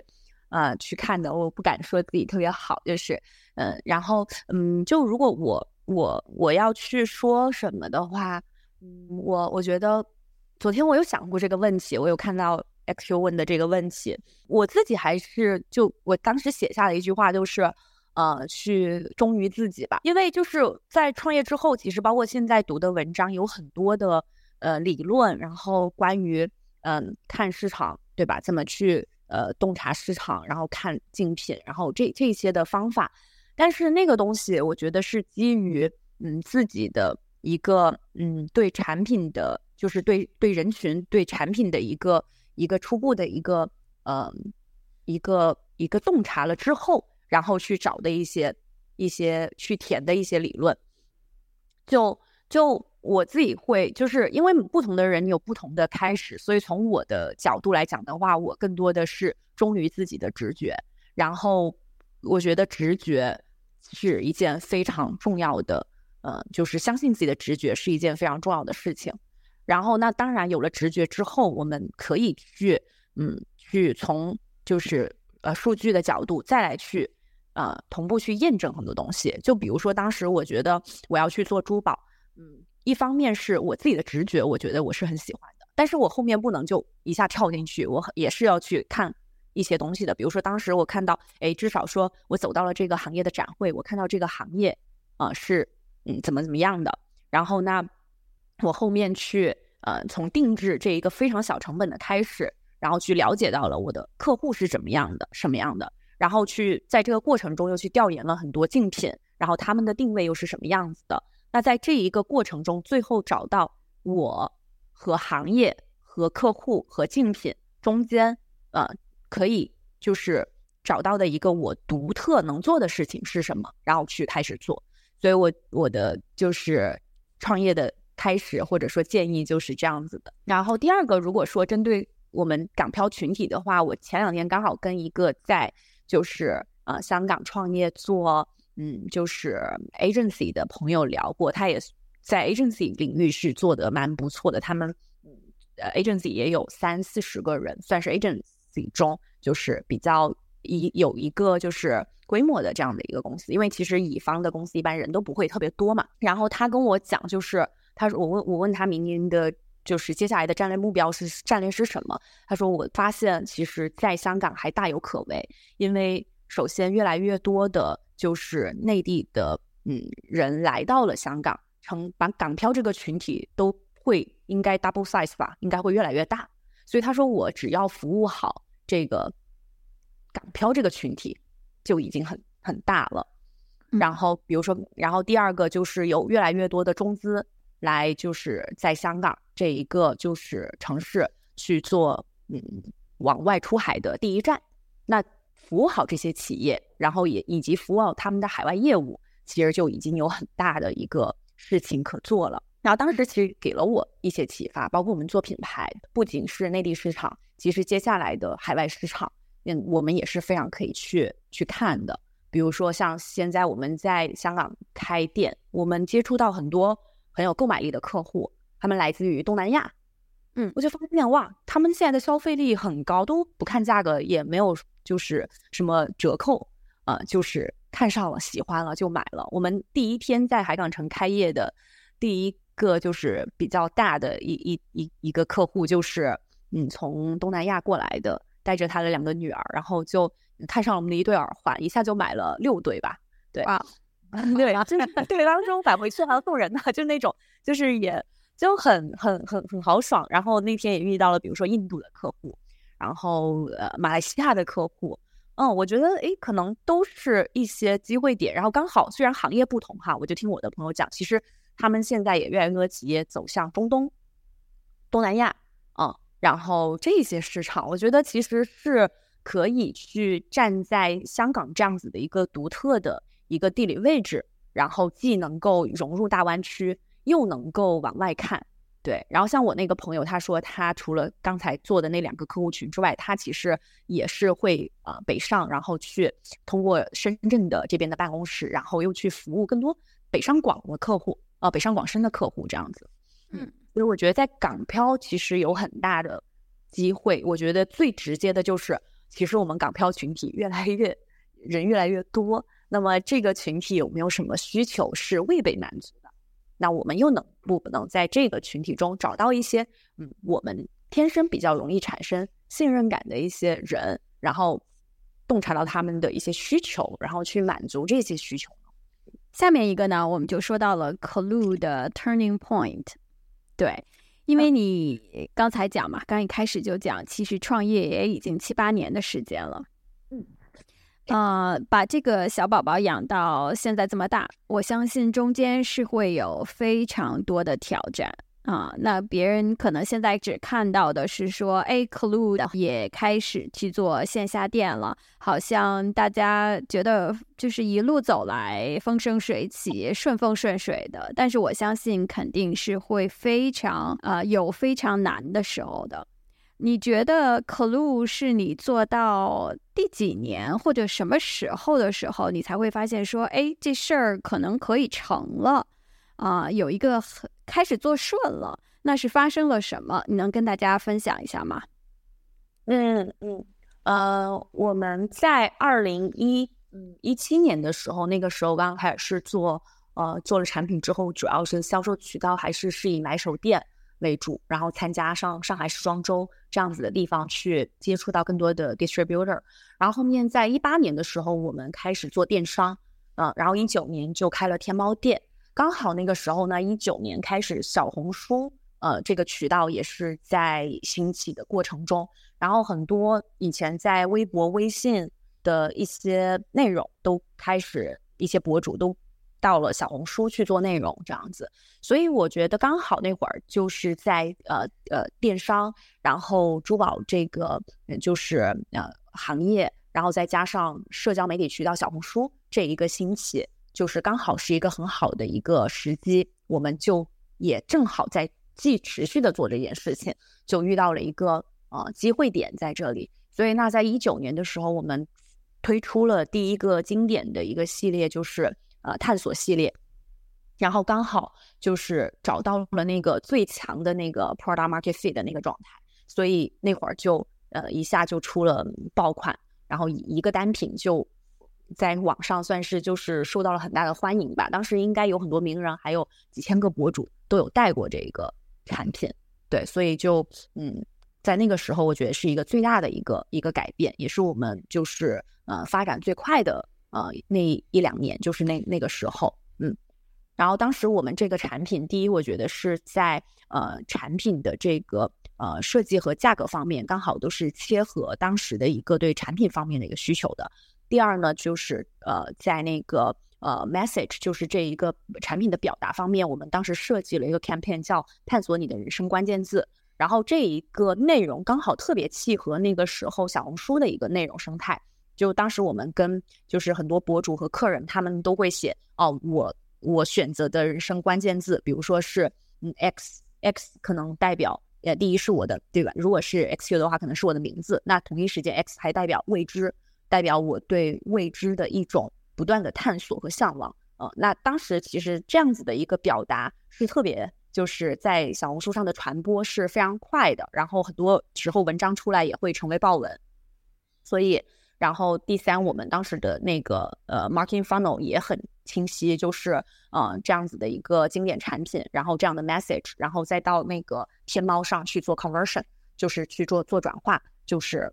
就这样子的一个一个设计链路就非常清晰。所以我总结下来就是呃 one product one message one channel，然后这样的一个聚焦就在那个时候的变化，我觉得是非常大的。而我也是在那个时候学会了，就是嗯。一年做好一件事情，这样子的一个思维，也就是我们在企业中的年度关键字是什么。所以后面我们在企业的经营阶段，我自己每年可能呃虽然有很多的事情要做，但是我都会有一个最大最大的那一个重点是是什么，然后去给年度定下一个主题，然后我们整个公司就一起在这个主题下面大的框架下面去做事情。我觉得啊，这个就要问到一个问题，因为任何一个品牌从无到有做出来，其实都是创始人他的审美、呃，他的世界观、他的价值观等等等等一个嗯自然的延展和表达。嗯，我其实，在跟你聊到现在，我觉得我是能够很明显的感觉到，你从那个误打误撞。开始先去看一看，是不是做定制可以啊？可可可以去把这个东西做起来。到现在，你刚才总结就是一年只做一件事，就很专注、很 focus 的这样的一个心态。我觉得其实是代表你的成长。嗯嗯，所以你能不能跟大家讲一讲，就是 Clue 这个品牌它是怎么表达你的？嗯。呃，Clue 这个品牌是，嗯，首先 Clue 它这个线索，当时我我们我就想读一句话，就是当时我们在写这个品牌名字的时候，我写下的就是，嗯，对，就是 Clue 是啊是 C L U E 线索演变而来，它代表着现代女性的自我探索和实现，所以我觉得这句话可能一定程度上已经是我自己的整个人生观了，就是我觉得。我作为就是一个女性，然后，嗯，就是是希望自己的一辈子都在不断的自我探索和自我实现的，可能这个就是我自己，呃，想要就是包括我为什么要创业，我觉得也就是这个原因，就是因为我觉得创业它没有什么边界，它可以最充分的去呃探索自我，去实现自我，嗯。然后第二个就是呃，我怎么去形容的，就是我理想中的就是一个女性的状态，就是嗯，我写的是她们思想独立，拥有丰富而有趣的灵魂，嗯，她们不随波逐流，对美学形成了独特的见解。嗯，对，然后就是我们在设计方面，就是通过嗯简约中又有个性，优雅中又带有张力的这个珠宝设计风格，所以这种种的形容可能都是我理想中自我的状态吧。嗯，你觉得你现在到哪儿了？我现在呃，就是到哪儿很难去，对我觉得我没有去有一个。界定就是我到哪里了？我觉得我到了一个状态，就是更加完完整的去接受自己的一个状态吧。对，包括嗯，这个状态其实它，我我也许当下的认知，我不一定能够代表我可能三年后的认知。也许我三年后觉得，哇，三年前我还是没能完全的 认识自己。对我觉得就是。呃，我觉得认识自我的状态就是永不止息的。对，当时我在写《clue》的时候，我也写下的一句话就是，代表的现代女性永不止息的自我探索。然后在英文上，我当时写的是 ever evolving。然后就是我觉得这种状态本身就是不会停止的，每一个状态都只是比上一个阶段的自己的认知、自我探索是提升了多一步，但是你一定会向着下一个阶段去探索自我。所以我觉得我自己就是。嗯，带着这样子的人生状态在活着吧。那你有问到，就是这个东西是，就是这个表达是怎么去嗯影响消费者的？嗯，更多的时候，我觉得 Crew 是和消费者之间是一个互相被影响的关系。就比如说，我记得嗯，刚才就是就是嗯，就是你讲到那个呃品牌的系列，我我上次有跟你分享过这个故事，我到现在都很感动。就是当时我们的。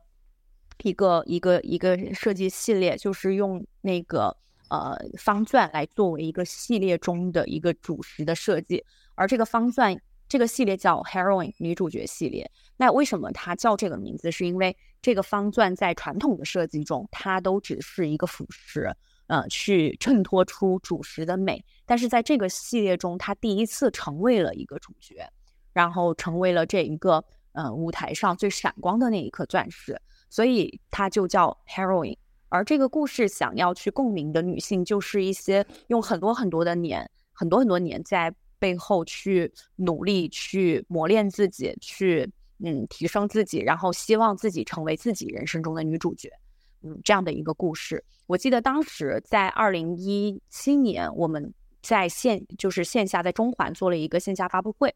当时就有这个系列的展出。呃，那一天就是。呃，在活动结束后，有一个女孩她发了信息给我，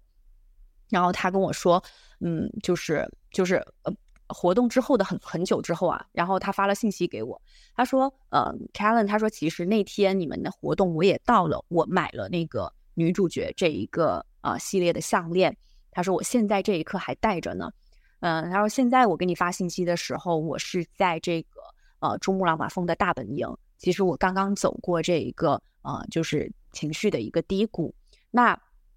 我其实当天在活动的时候，我没有去跟你说话，是因为我甚至我是本来不敢进你们这个活动的。他说我在进入这个活动现场之前，我在玻璃外面站了很久往里看，我在犹豫我要不要进去，因为我觉得自己特别不时尚，所以进入一个时尚活动对于我来讲是要有很大的这一个。压力的他，但是我很庆幸我进去了，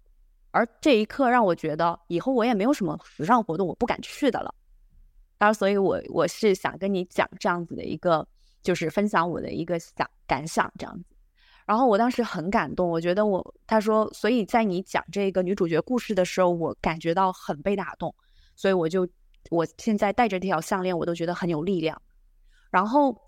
我们就这样的一些线上的一些交谈，然后我们中间有几年没联系。那因为今去年，呃，就是二零二三年的时候，我们发布那个跟 Smiley 的联名系列，去探讨呃对快乐的一个探索，我们又找到了这位嗯客人，然后他跟我们发的照片，他说我现在呃是在非洲，他说我因为一个咨询项目来非洲这边工作。呃，在这里，他说我发现审美太多元了，根本就没有什么就是不美的东西，什么都可以是美。他说我觉得我就是嗯的审美的这种嗯的审美也更更加开放了。然后最近我看到他分享给我的照片，他成为了很多，比如说一些论坛会议召集人，然后他也会去在台上去分享他的很多的这种行业知识、见解等等。我觉得我太为他感到开心了。而这个项链，他就是这次找到他的时候，他甚至也发给我们，他说：“你看，我现在还戴着呢。”所以，我我我觉得这个东西就是我们当时去讲这个故事，嗯，一定程度上他被打动了。但很多年后，他的故事又再去赋能了这个系列，赋能了这个故事，它的力量是在不断被加强的。所以，我觉得很庆幸的一点就是，我们的系列设计来源于。呃，这些女性的思考，她的人生经历，然后又在很多很多年被她们不断的自我探索和自我成长的故事又再次赋能。所以，我们今年定下的更清晰的一个产品目标就是我们的设计。比如说，我们二零二三年收集了一百件快乐小事儿，那我们在二零二四年和接下来的这个呃关于快乐的这个系列里面，我们就是从这些快乐小事儿中去找。客户的灵呃这个故事成为设计灵感来做设计，那我们也可以把这些设计分享给这些客户，说你看当时你给我们分享你的快乐小事，现在变成了一个产品，它甚至会把这个快乐传递给更多的人。所以我就觉得，竟然在很多年的这种后，它不断的形成了一个闭环，就是这个呃赋能的这种能量，然后这个能量就越来越大，越来越大，越来越大，我觉得特别美妙。嗯，记录成长。我觉得这个特别美，真的就记录了你的成长，也记录了那些啊你的最早期的这些支持者的一个成长。我希望你能够继续记录下去，因为会有很多很多这样这么美的一些故事的。嗯，我觉得这个也是创业可能带来的最大的一个精神上、情感上的这样一个制高点感受，其实是可能。没有创过业的人，他不能够体会的。但是我其实是特别能够理解你刚才讲的这个故事的。我觉得它感动你的一个很重要的原因，就是它的确是反映了你去做这件事情最初的那个初心。是是，而且就是我们从创业开始就在一直在讲去表达，就是女性的这种成长和力量。就当然在这几年越来越多的。呃，声音在探讨这个女性的呃这种成长的话题，但是我们确实是在第一天开始就一直讲这一个表达是没有改变过的，所以我依然到今天还在想去表达这件事情。当这些事儿真的在发生的时候，我觉得太美。然后我们内部在说，有一天如果酷酷要做一个策展十周年，可能我们就是把这些真实的故事就是展现出来，就已经足够打动人了。嗯，还有两年，我期待着你的十周年 展览。OK，那说回来了啊，刚才我们讲了讲啊港漂创业这件事情，我觉得这个问题呢，不仅仅是对港漂讲，而是所有想要去创业的这样，特别是做珠宝首饰类创业的女生啊。你有没有什么一些你踩过的坑？你觉得在他们创业之前，你想要跟他们讲，一定要提前注意的？嗯，提前注意的就是创业的坑一定特别多。然后呢，所以我觉得第一个建议就是踩坑不可怕，然后自己千万别被我们眼前踩下的坑儿打倒了。只要我们敢去相信，敢去解决，其实这些坑儿也许它都只是成为你要去了解创业。的其中一个步骤罢了，就没有一个创业是不用踩坑就能过来。所以我就想，第一个分享就是我们不要害怕踩坑，因为我到现在，我我甚至开始，我前两天跟团队一个同事在讲，我说，哎，我说我不知道最近啊，我说我隐隐的洞察到自己有这种情绪，是当我听到公司可能要出一个什么事儿的时候，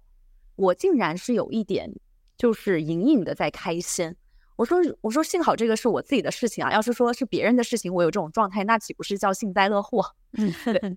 然后我当时我同事我说我我说我是这是为什么呢？其实我没有找到那个原因，结果我同事给我了一句话，还提醒了我，他说，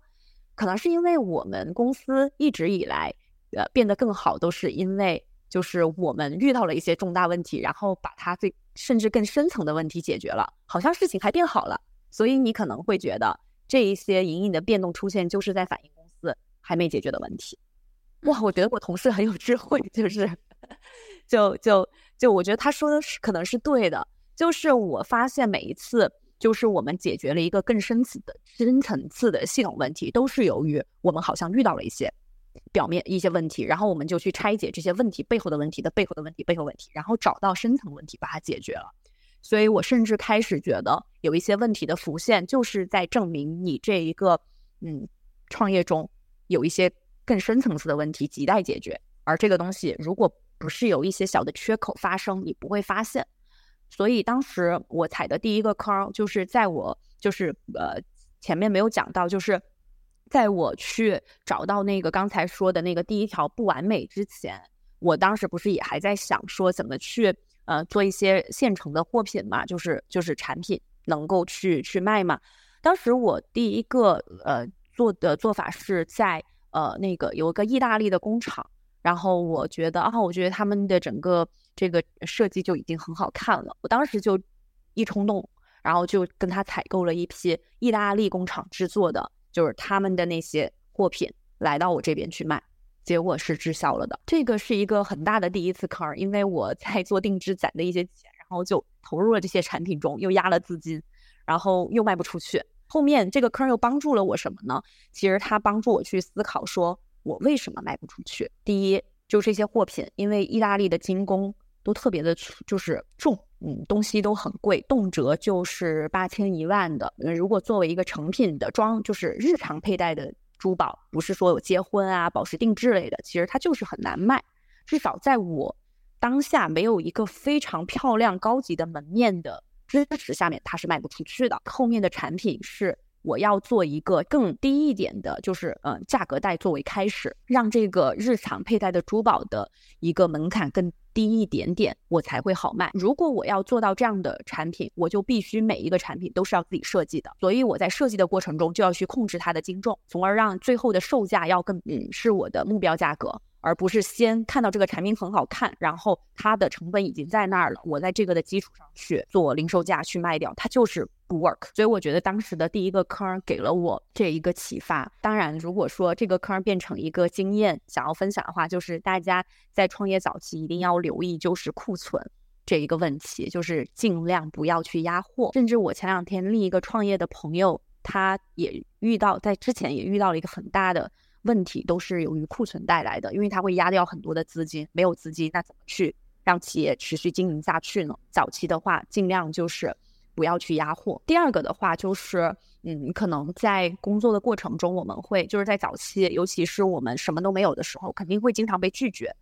嗯，比如说被供应商拒绝，你想合作的，他嫌你的量小，那为我就肯定是经历过的。然后合作过一段时间，供应商说对不起，你的量太少了，我不能够继续跟你合作。现在。对，但是这个时候就千万不要由于遇到了这样的问题而气馁，因为它一定会发生。然后这个时候其实你只需要相信，然后去找其他供应商就好了，然后去找其他合作方就好了，找其他客户就好了，因为一定又可以在茫茫人海中一定有适合你的那一个，匹配你的那一个，或者相信你的那一个，所以可以继续做就好了。然后，嗯，对，不用等待，就是什么条件都完善了再行动。因为很多时候，我们很多时候，我我觉得设想的东西和你真的去做了，就完全是两回事儿。就好像我当时设想的那个猎头公司，对吧？和我真的去做了，原来根本就是两回事儿。我不用等说我已经完善了，我再开始去行动。嗯，因为首先行动能帮你发现真相，行动也能帮你发现自己到底喜欢什么，适合什么。然后，所以行动本身就能带你走到一个更正确的方向中。第三个，一个小小的分享。然后第四个就是，嗯，创业早期除了拒被拒绝，然后也会有很多很多声音告诉你说，我觉得相信很多创业者都听到最多的就是，你这个已经已经是红海了，或者说你这做的事情太多人在做了，啊，一定会有很多最多的声音就是这个。然后这个时候我觉得，呃，就是嗯，不用生气，不用反驳，也不用放弃，而是去思考，就是大家说的那么多人在做的里面。是不是有什么就是差异化的点是大家不知道而你知道的，大家没洞察到而你洞察到的？因为很多人都在做的那某一个行业，那个只是一个非常大的行业，对吧？一般行业外的人去看这个行业，他都只是看到这个行业的表面，但是真正在这个行每一个行业里面都有非常多的细分领域。就算某一些领域它很很卷或者很红海，它可能还是会有一些细分领域是在上升的。那而你是不是能找到这一些呃上升的一个呃细分的领域去做好这件事情，去做一些别人不知道或者说别人还没有开始做的事情？所以就嗯，就是不要被就是外界的声音去影响了最直觉的判断，相信自己的声音，就是这。四个分享，而这些都是我自己遇到过的事情。嗯，特别好。OK，那我们现在再讲下一个话题。你创业的这个阶段呢，其实是黄金十年，嗯，消费品的一个黄金的十年。然后你又站在香港去创业，然后你也讲说，其实往内可以看国内的市场，往外可以看东南亚，甚至北美、欧洲这样的一些市场。所以。其实相对来讲，呃是比较顺利的，整个大环境都是比较顺利的。但是现在呢，疫情之后进入到了消费赛道的一个冷却。这个珠宝的这个这个领域呢，其实又算是非刚需的一个领域，因为你是身在其中，你会有很深刻的一些感受吗？另外一个就是，你觉得在这样的一个大背景下面，你作为一个创始人，想要把这个品牌带下下一个十年，你觉得你在布局上面和自己的思维模式上面会有一些什么样的调整呢？对，我觉得在后疫情，尤其是在疫情结束后，好，本来大家在疫情前，就是疫情中间都还挺乐观的，因为觉得，哎，疫情结束后一切就会好起来。结果在疫情结束后，我反而就是感觉大家对未来的那种不确定性，可能甚至比疫情期间还强，因为可能大部分的感受是疫情结束了，并没有马上好起来呀。所以我觉得这一个对于消费。甚，特别是对于这种非刚需产品的一个消费来讲，影响其实是会会会挺大的。然后包括我们来讲，都会发现，就是以前我们客户就是的购买决策可能会更就是不犹豫一点吧。然后那那现在都会明显发现，哎，有一些还明明很有消费力的客户，他会需要一些考虑时间，尤其是买一些给自己的东西的时候。那在这个过程中，我就是。嗯，要做的事情就是更进一步的去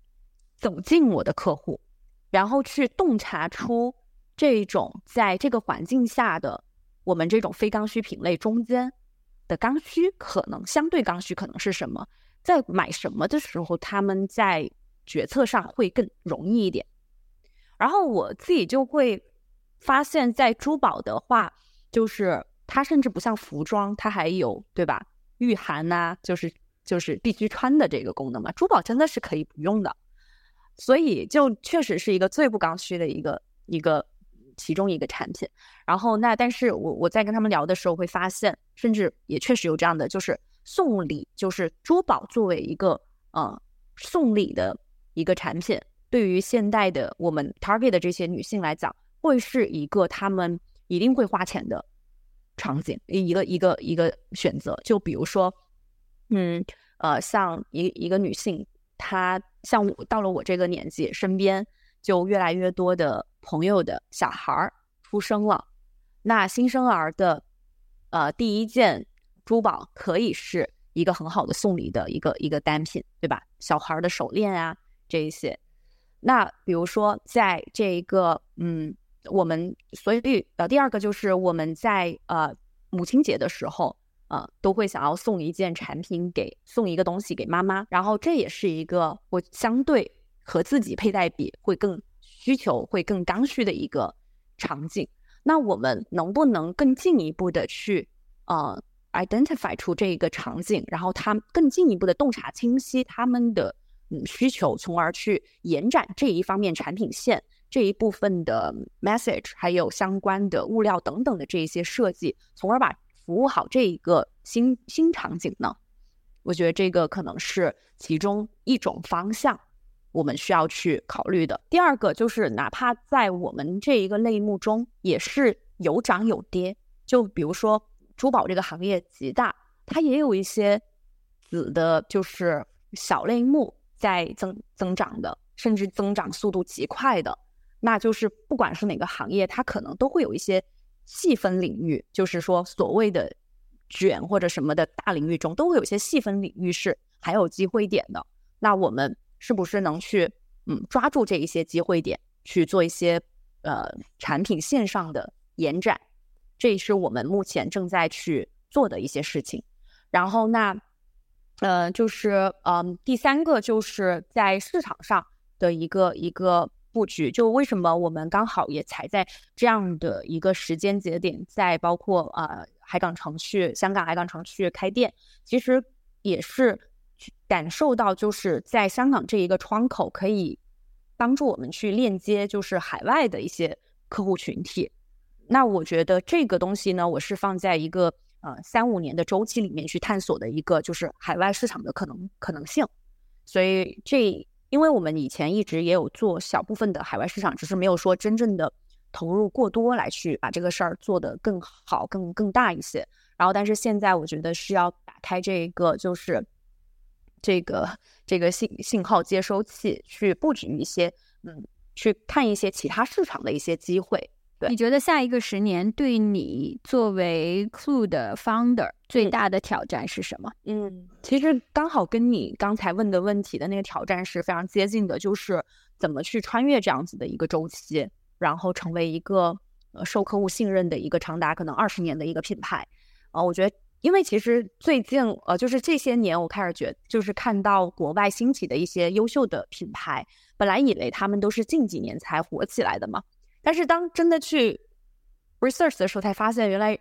别人已经十五年、二十年、二十五年了，有很多这样的品牌存在，那他们一定是经历了考验、经历穿越过周期的一些优秀品牌。而可能这二十年之后，我们能够剩下来的一些品牌，就将会成为大家心目中觉得相对值得尊重的一些品牌。所以，我觉得最大的挑战就是怎么去，嗯，成长成这样的品牌。而其中最大的可能的一个挑战，就是我自己，就是我自己的认知怎么去被不断的打开，去不断的提升，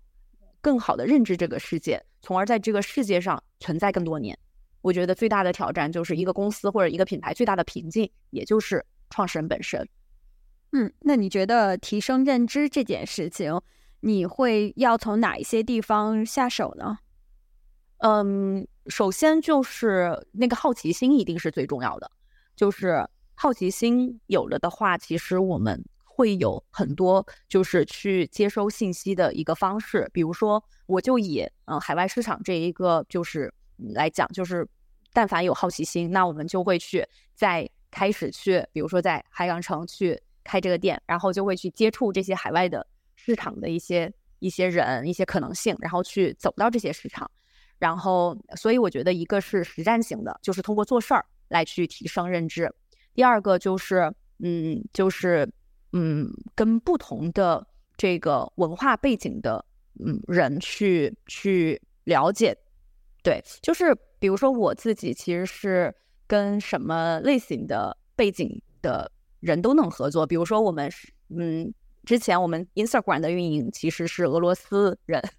然后对，然后他们就在俄罗斯工作，actually 就是我们的 Instagram 的人其实是被的团队是 base 俄罗斯的之前，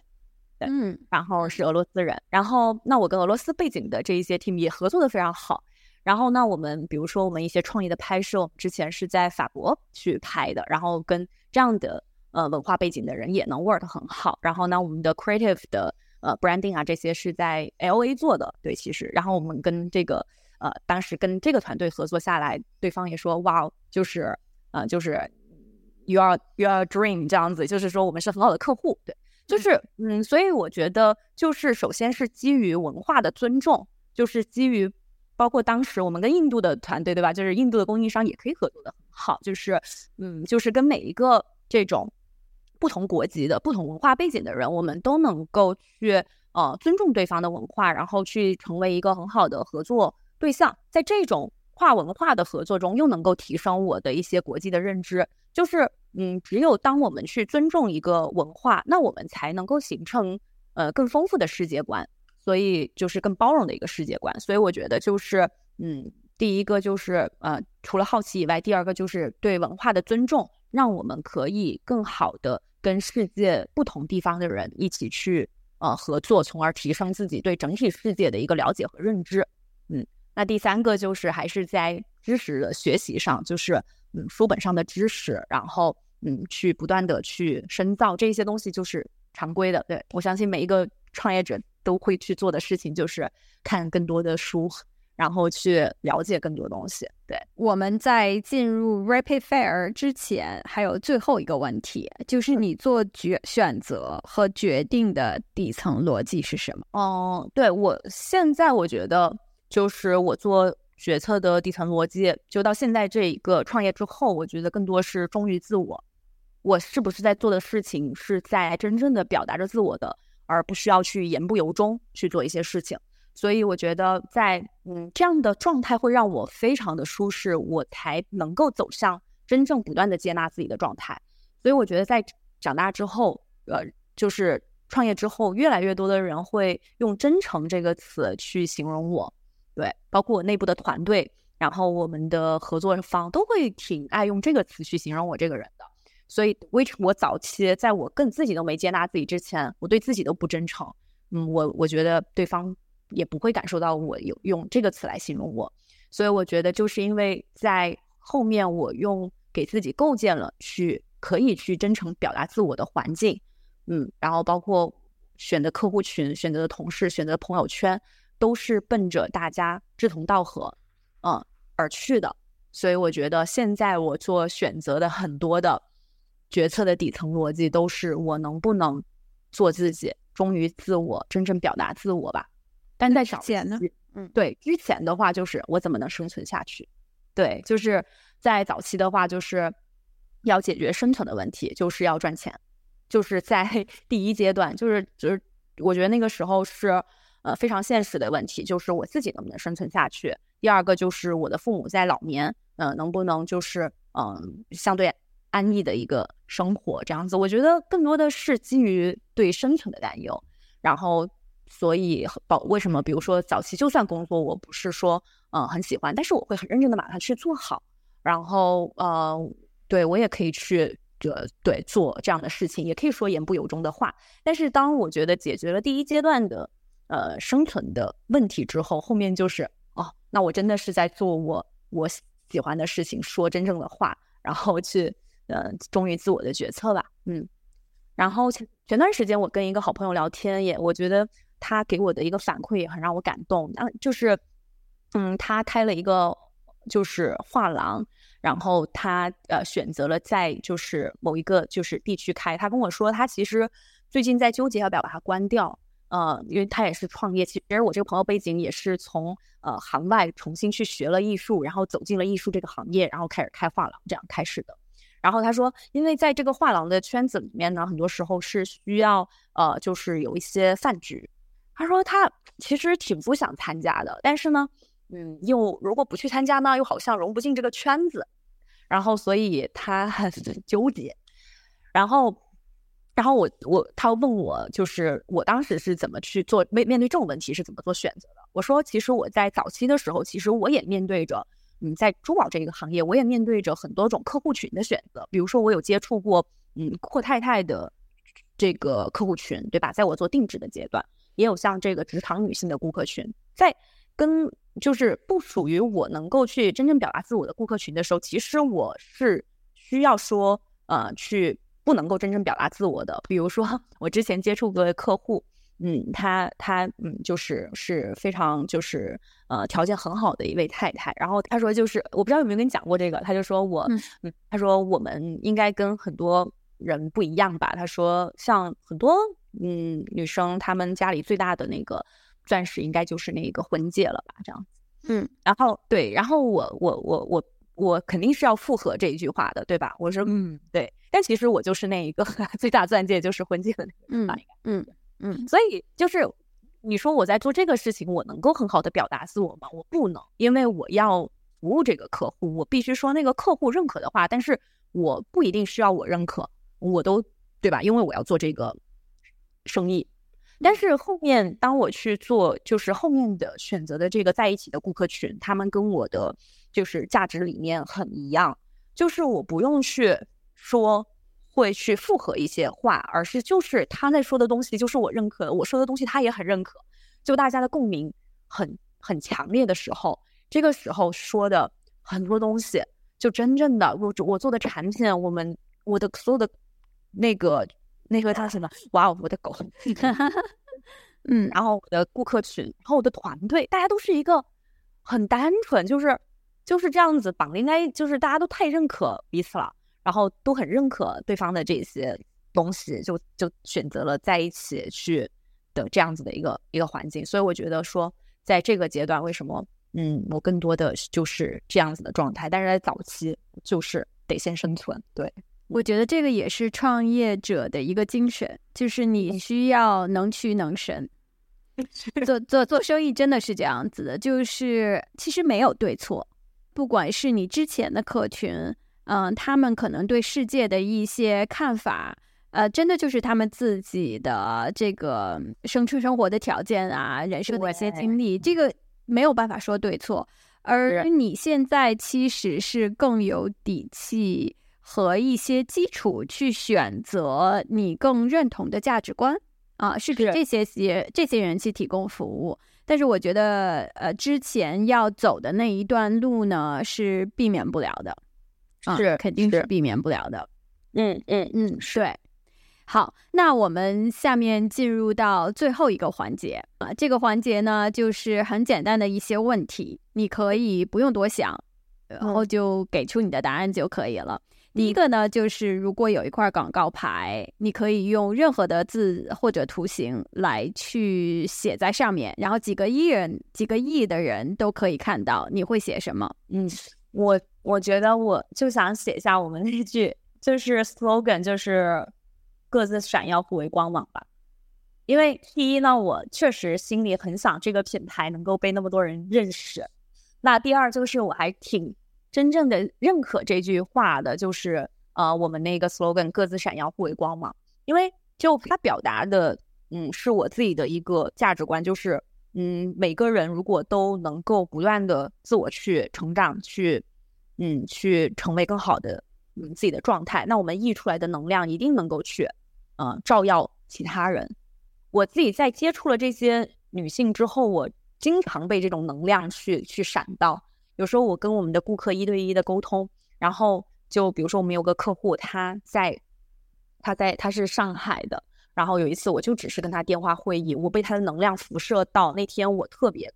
就是振奋，然后聊完之后，我就跑去跟我团队去分享他跟我讲的东西。就是这种能量，我觉得就是能够一一个人照到很多很多的人，然后他并不知道自己的影响力可以传给下一个几十个人。所以我觉得我就是想把这个话写下来吧。嗯，第二个问题。呃，你最近看到的、听到的最让你感触的一句话是什么？呃，对所爱之事有最真挚的期待，但不对其结果有任何的执着。人生几乎所有事情都在这个道理之内了。对，这个是我最近呃见到一个非常感触的话吧。就是其实当嗯创业时间越久，就是拥有的东西越来越多，其实是会呃。更加的会在意这些事情的，就是就比如说你在做创业的时候，有时候我现在思考就是，有时候拥有就是失去，就是你拥有东西越来越多之后，其实会失去了一些自由。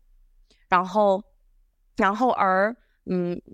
我但是我最近的想法就是，其实想想最初，嗯，我不什么都没有嘛，对，嗯，就是保持着想去做的心，其实才是一个最好的状态。然后刚好这句话很契合我当下的一个心理状态。对，下一个对你影响最大的一位女士是谁？嗯，最大的就是呃，一我我把她当我 role model 的一位一位女性 CEO 吧。然后她呃就是值得尊重，学识很渊博，她是律师，呃，会计师，CSV，反正一路上都在学习，各种学习。然后然后到五六十岁了，身材还保持的很很很就是干练，然后健康这样子。然后以前就是当时我是在离职的时候有去呃找这一位女 CEO 去去听她给我的一个 feedback，就是问她对我的职业建议。就是只有她跟我说的是，就是 Kellen 你现在还很年轻，如果你要去撞板，也应该去撞。当然，你如果六年之后你都还没找到方向，你再来找我，我给你一条方向。但是现在你应该自己去试。所以其实他给我这句话，跟我后面那一种。不断自我探索的这一个这一个呃理念是很契合很契合的，而她作为一个非常成熟的，就是女性，给了我这一种底底气吧，就是相信去撞是对的这样子的一个底气。然后我很多时候就是想要成为的一个状态，都是想着她去去呃给自己的一个嗯就是定义的这样，嗯嗯特别好。别人对你做过的最充满善意的一件事情是什么？我觉得好多人都很好很好哦。呃，一个很很看似很平凡的一个一个阿姨吧，就是在家里帮我做保洁的阿姨。然后她工作上其实就很勤奋很踏实。然后她最近跟我说的一句话就是：呃，你信任我，我就会更好。呃，不是，她她跟我说的那句话是：你信任我，我一定会努力守护好这个家。就是。就这句话，就他把家里的这一个我我们大家都觉得很小的一件事情，在他那里说我是要守护这个家，突然就觉得哇，还上了一个更高的一个价值在在这一份工作的身上，所以我觉得他特别尊重自己的职业，然后而且也也就是就是给了我很多的这一个呃力量吧。我当时听了很感动，反正这句话不知道为什么，嗯。哦，理解。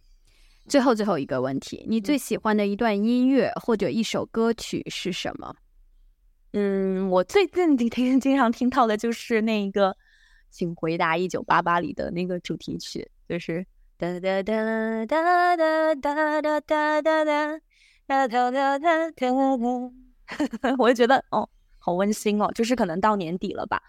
所以嗯，我我我最近在。就是有空的时候再追回那个，请回答一九八八，在一些很平凡的小事中感受到非常大的力量。我觉得对这部剧最近给了我很多的温暖和力量。嗯嗯，最后的最后了，想要跟听众朋友们说一句话，你会跟他们说什么？就是谢谢，对，谢谢你们。如果听到了这里，就是哦，对我觉得这一句话就是真的，就是如果。呃，能听到最后，对，能听到这里，我就真的很谢谢你。我真的觉得，我自己其实，在那么多的人中，其实真的挺平凡的。如果你们愿意听我讲了那么多东西，就是我就很谢谢你们，就是这一句话吧。嗯，我真的要特别感谢你，你的时间，谢谢你的时间，下次我请你吃饭。好呀，好呀，谢谢你。谢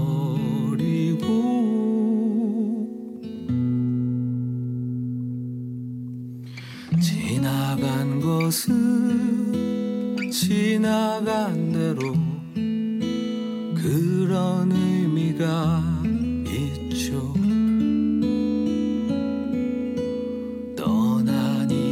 이에게 노래하세요.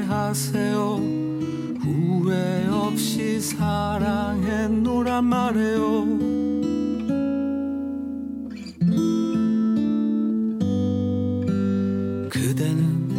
너무 힘든 일이 많았죠.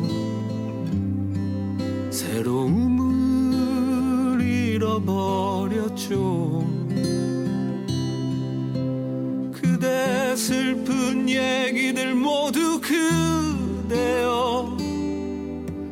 그대 탓으로 훌훌 털어버리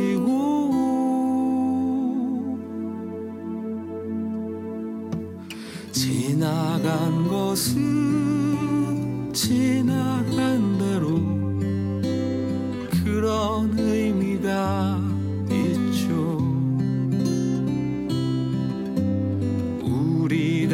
함께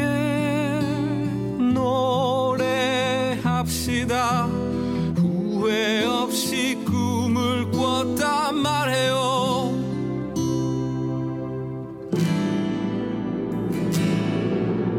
지나간 것은 지나간 대로 그런 의미가 있죠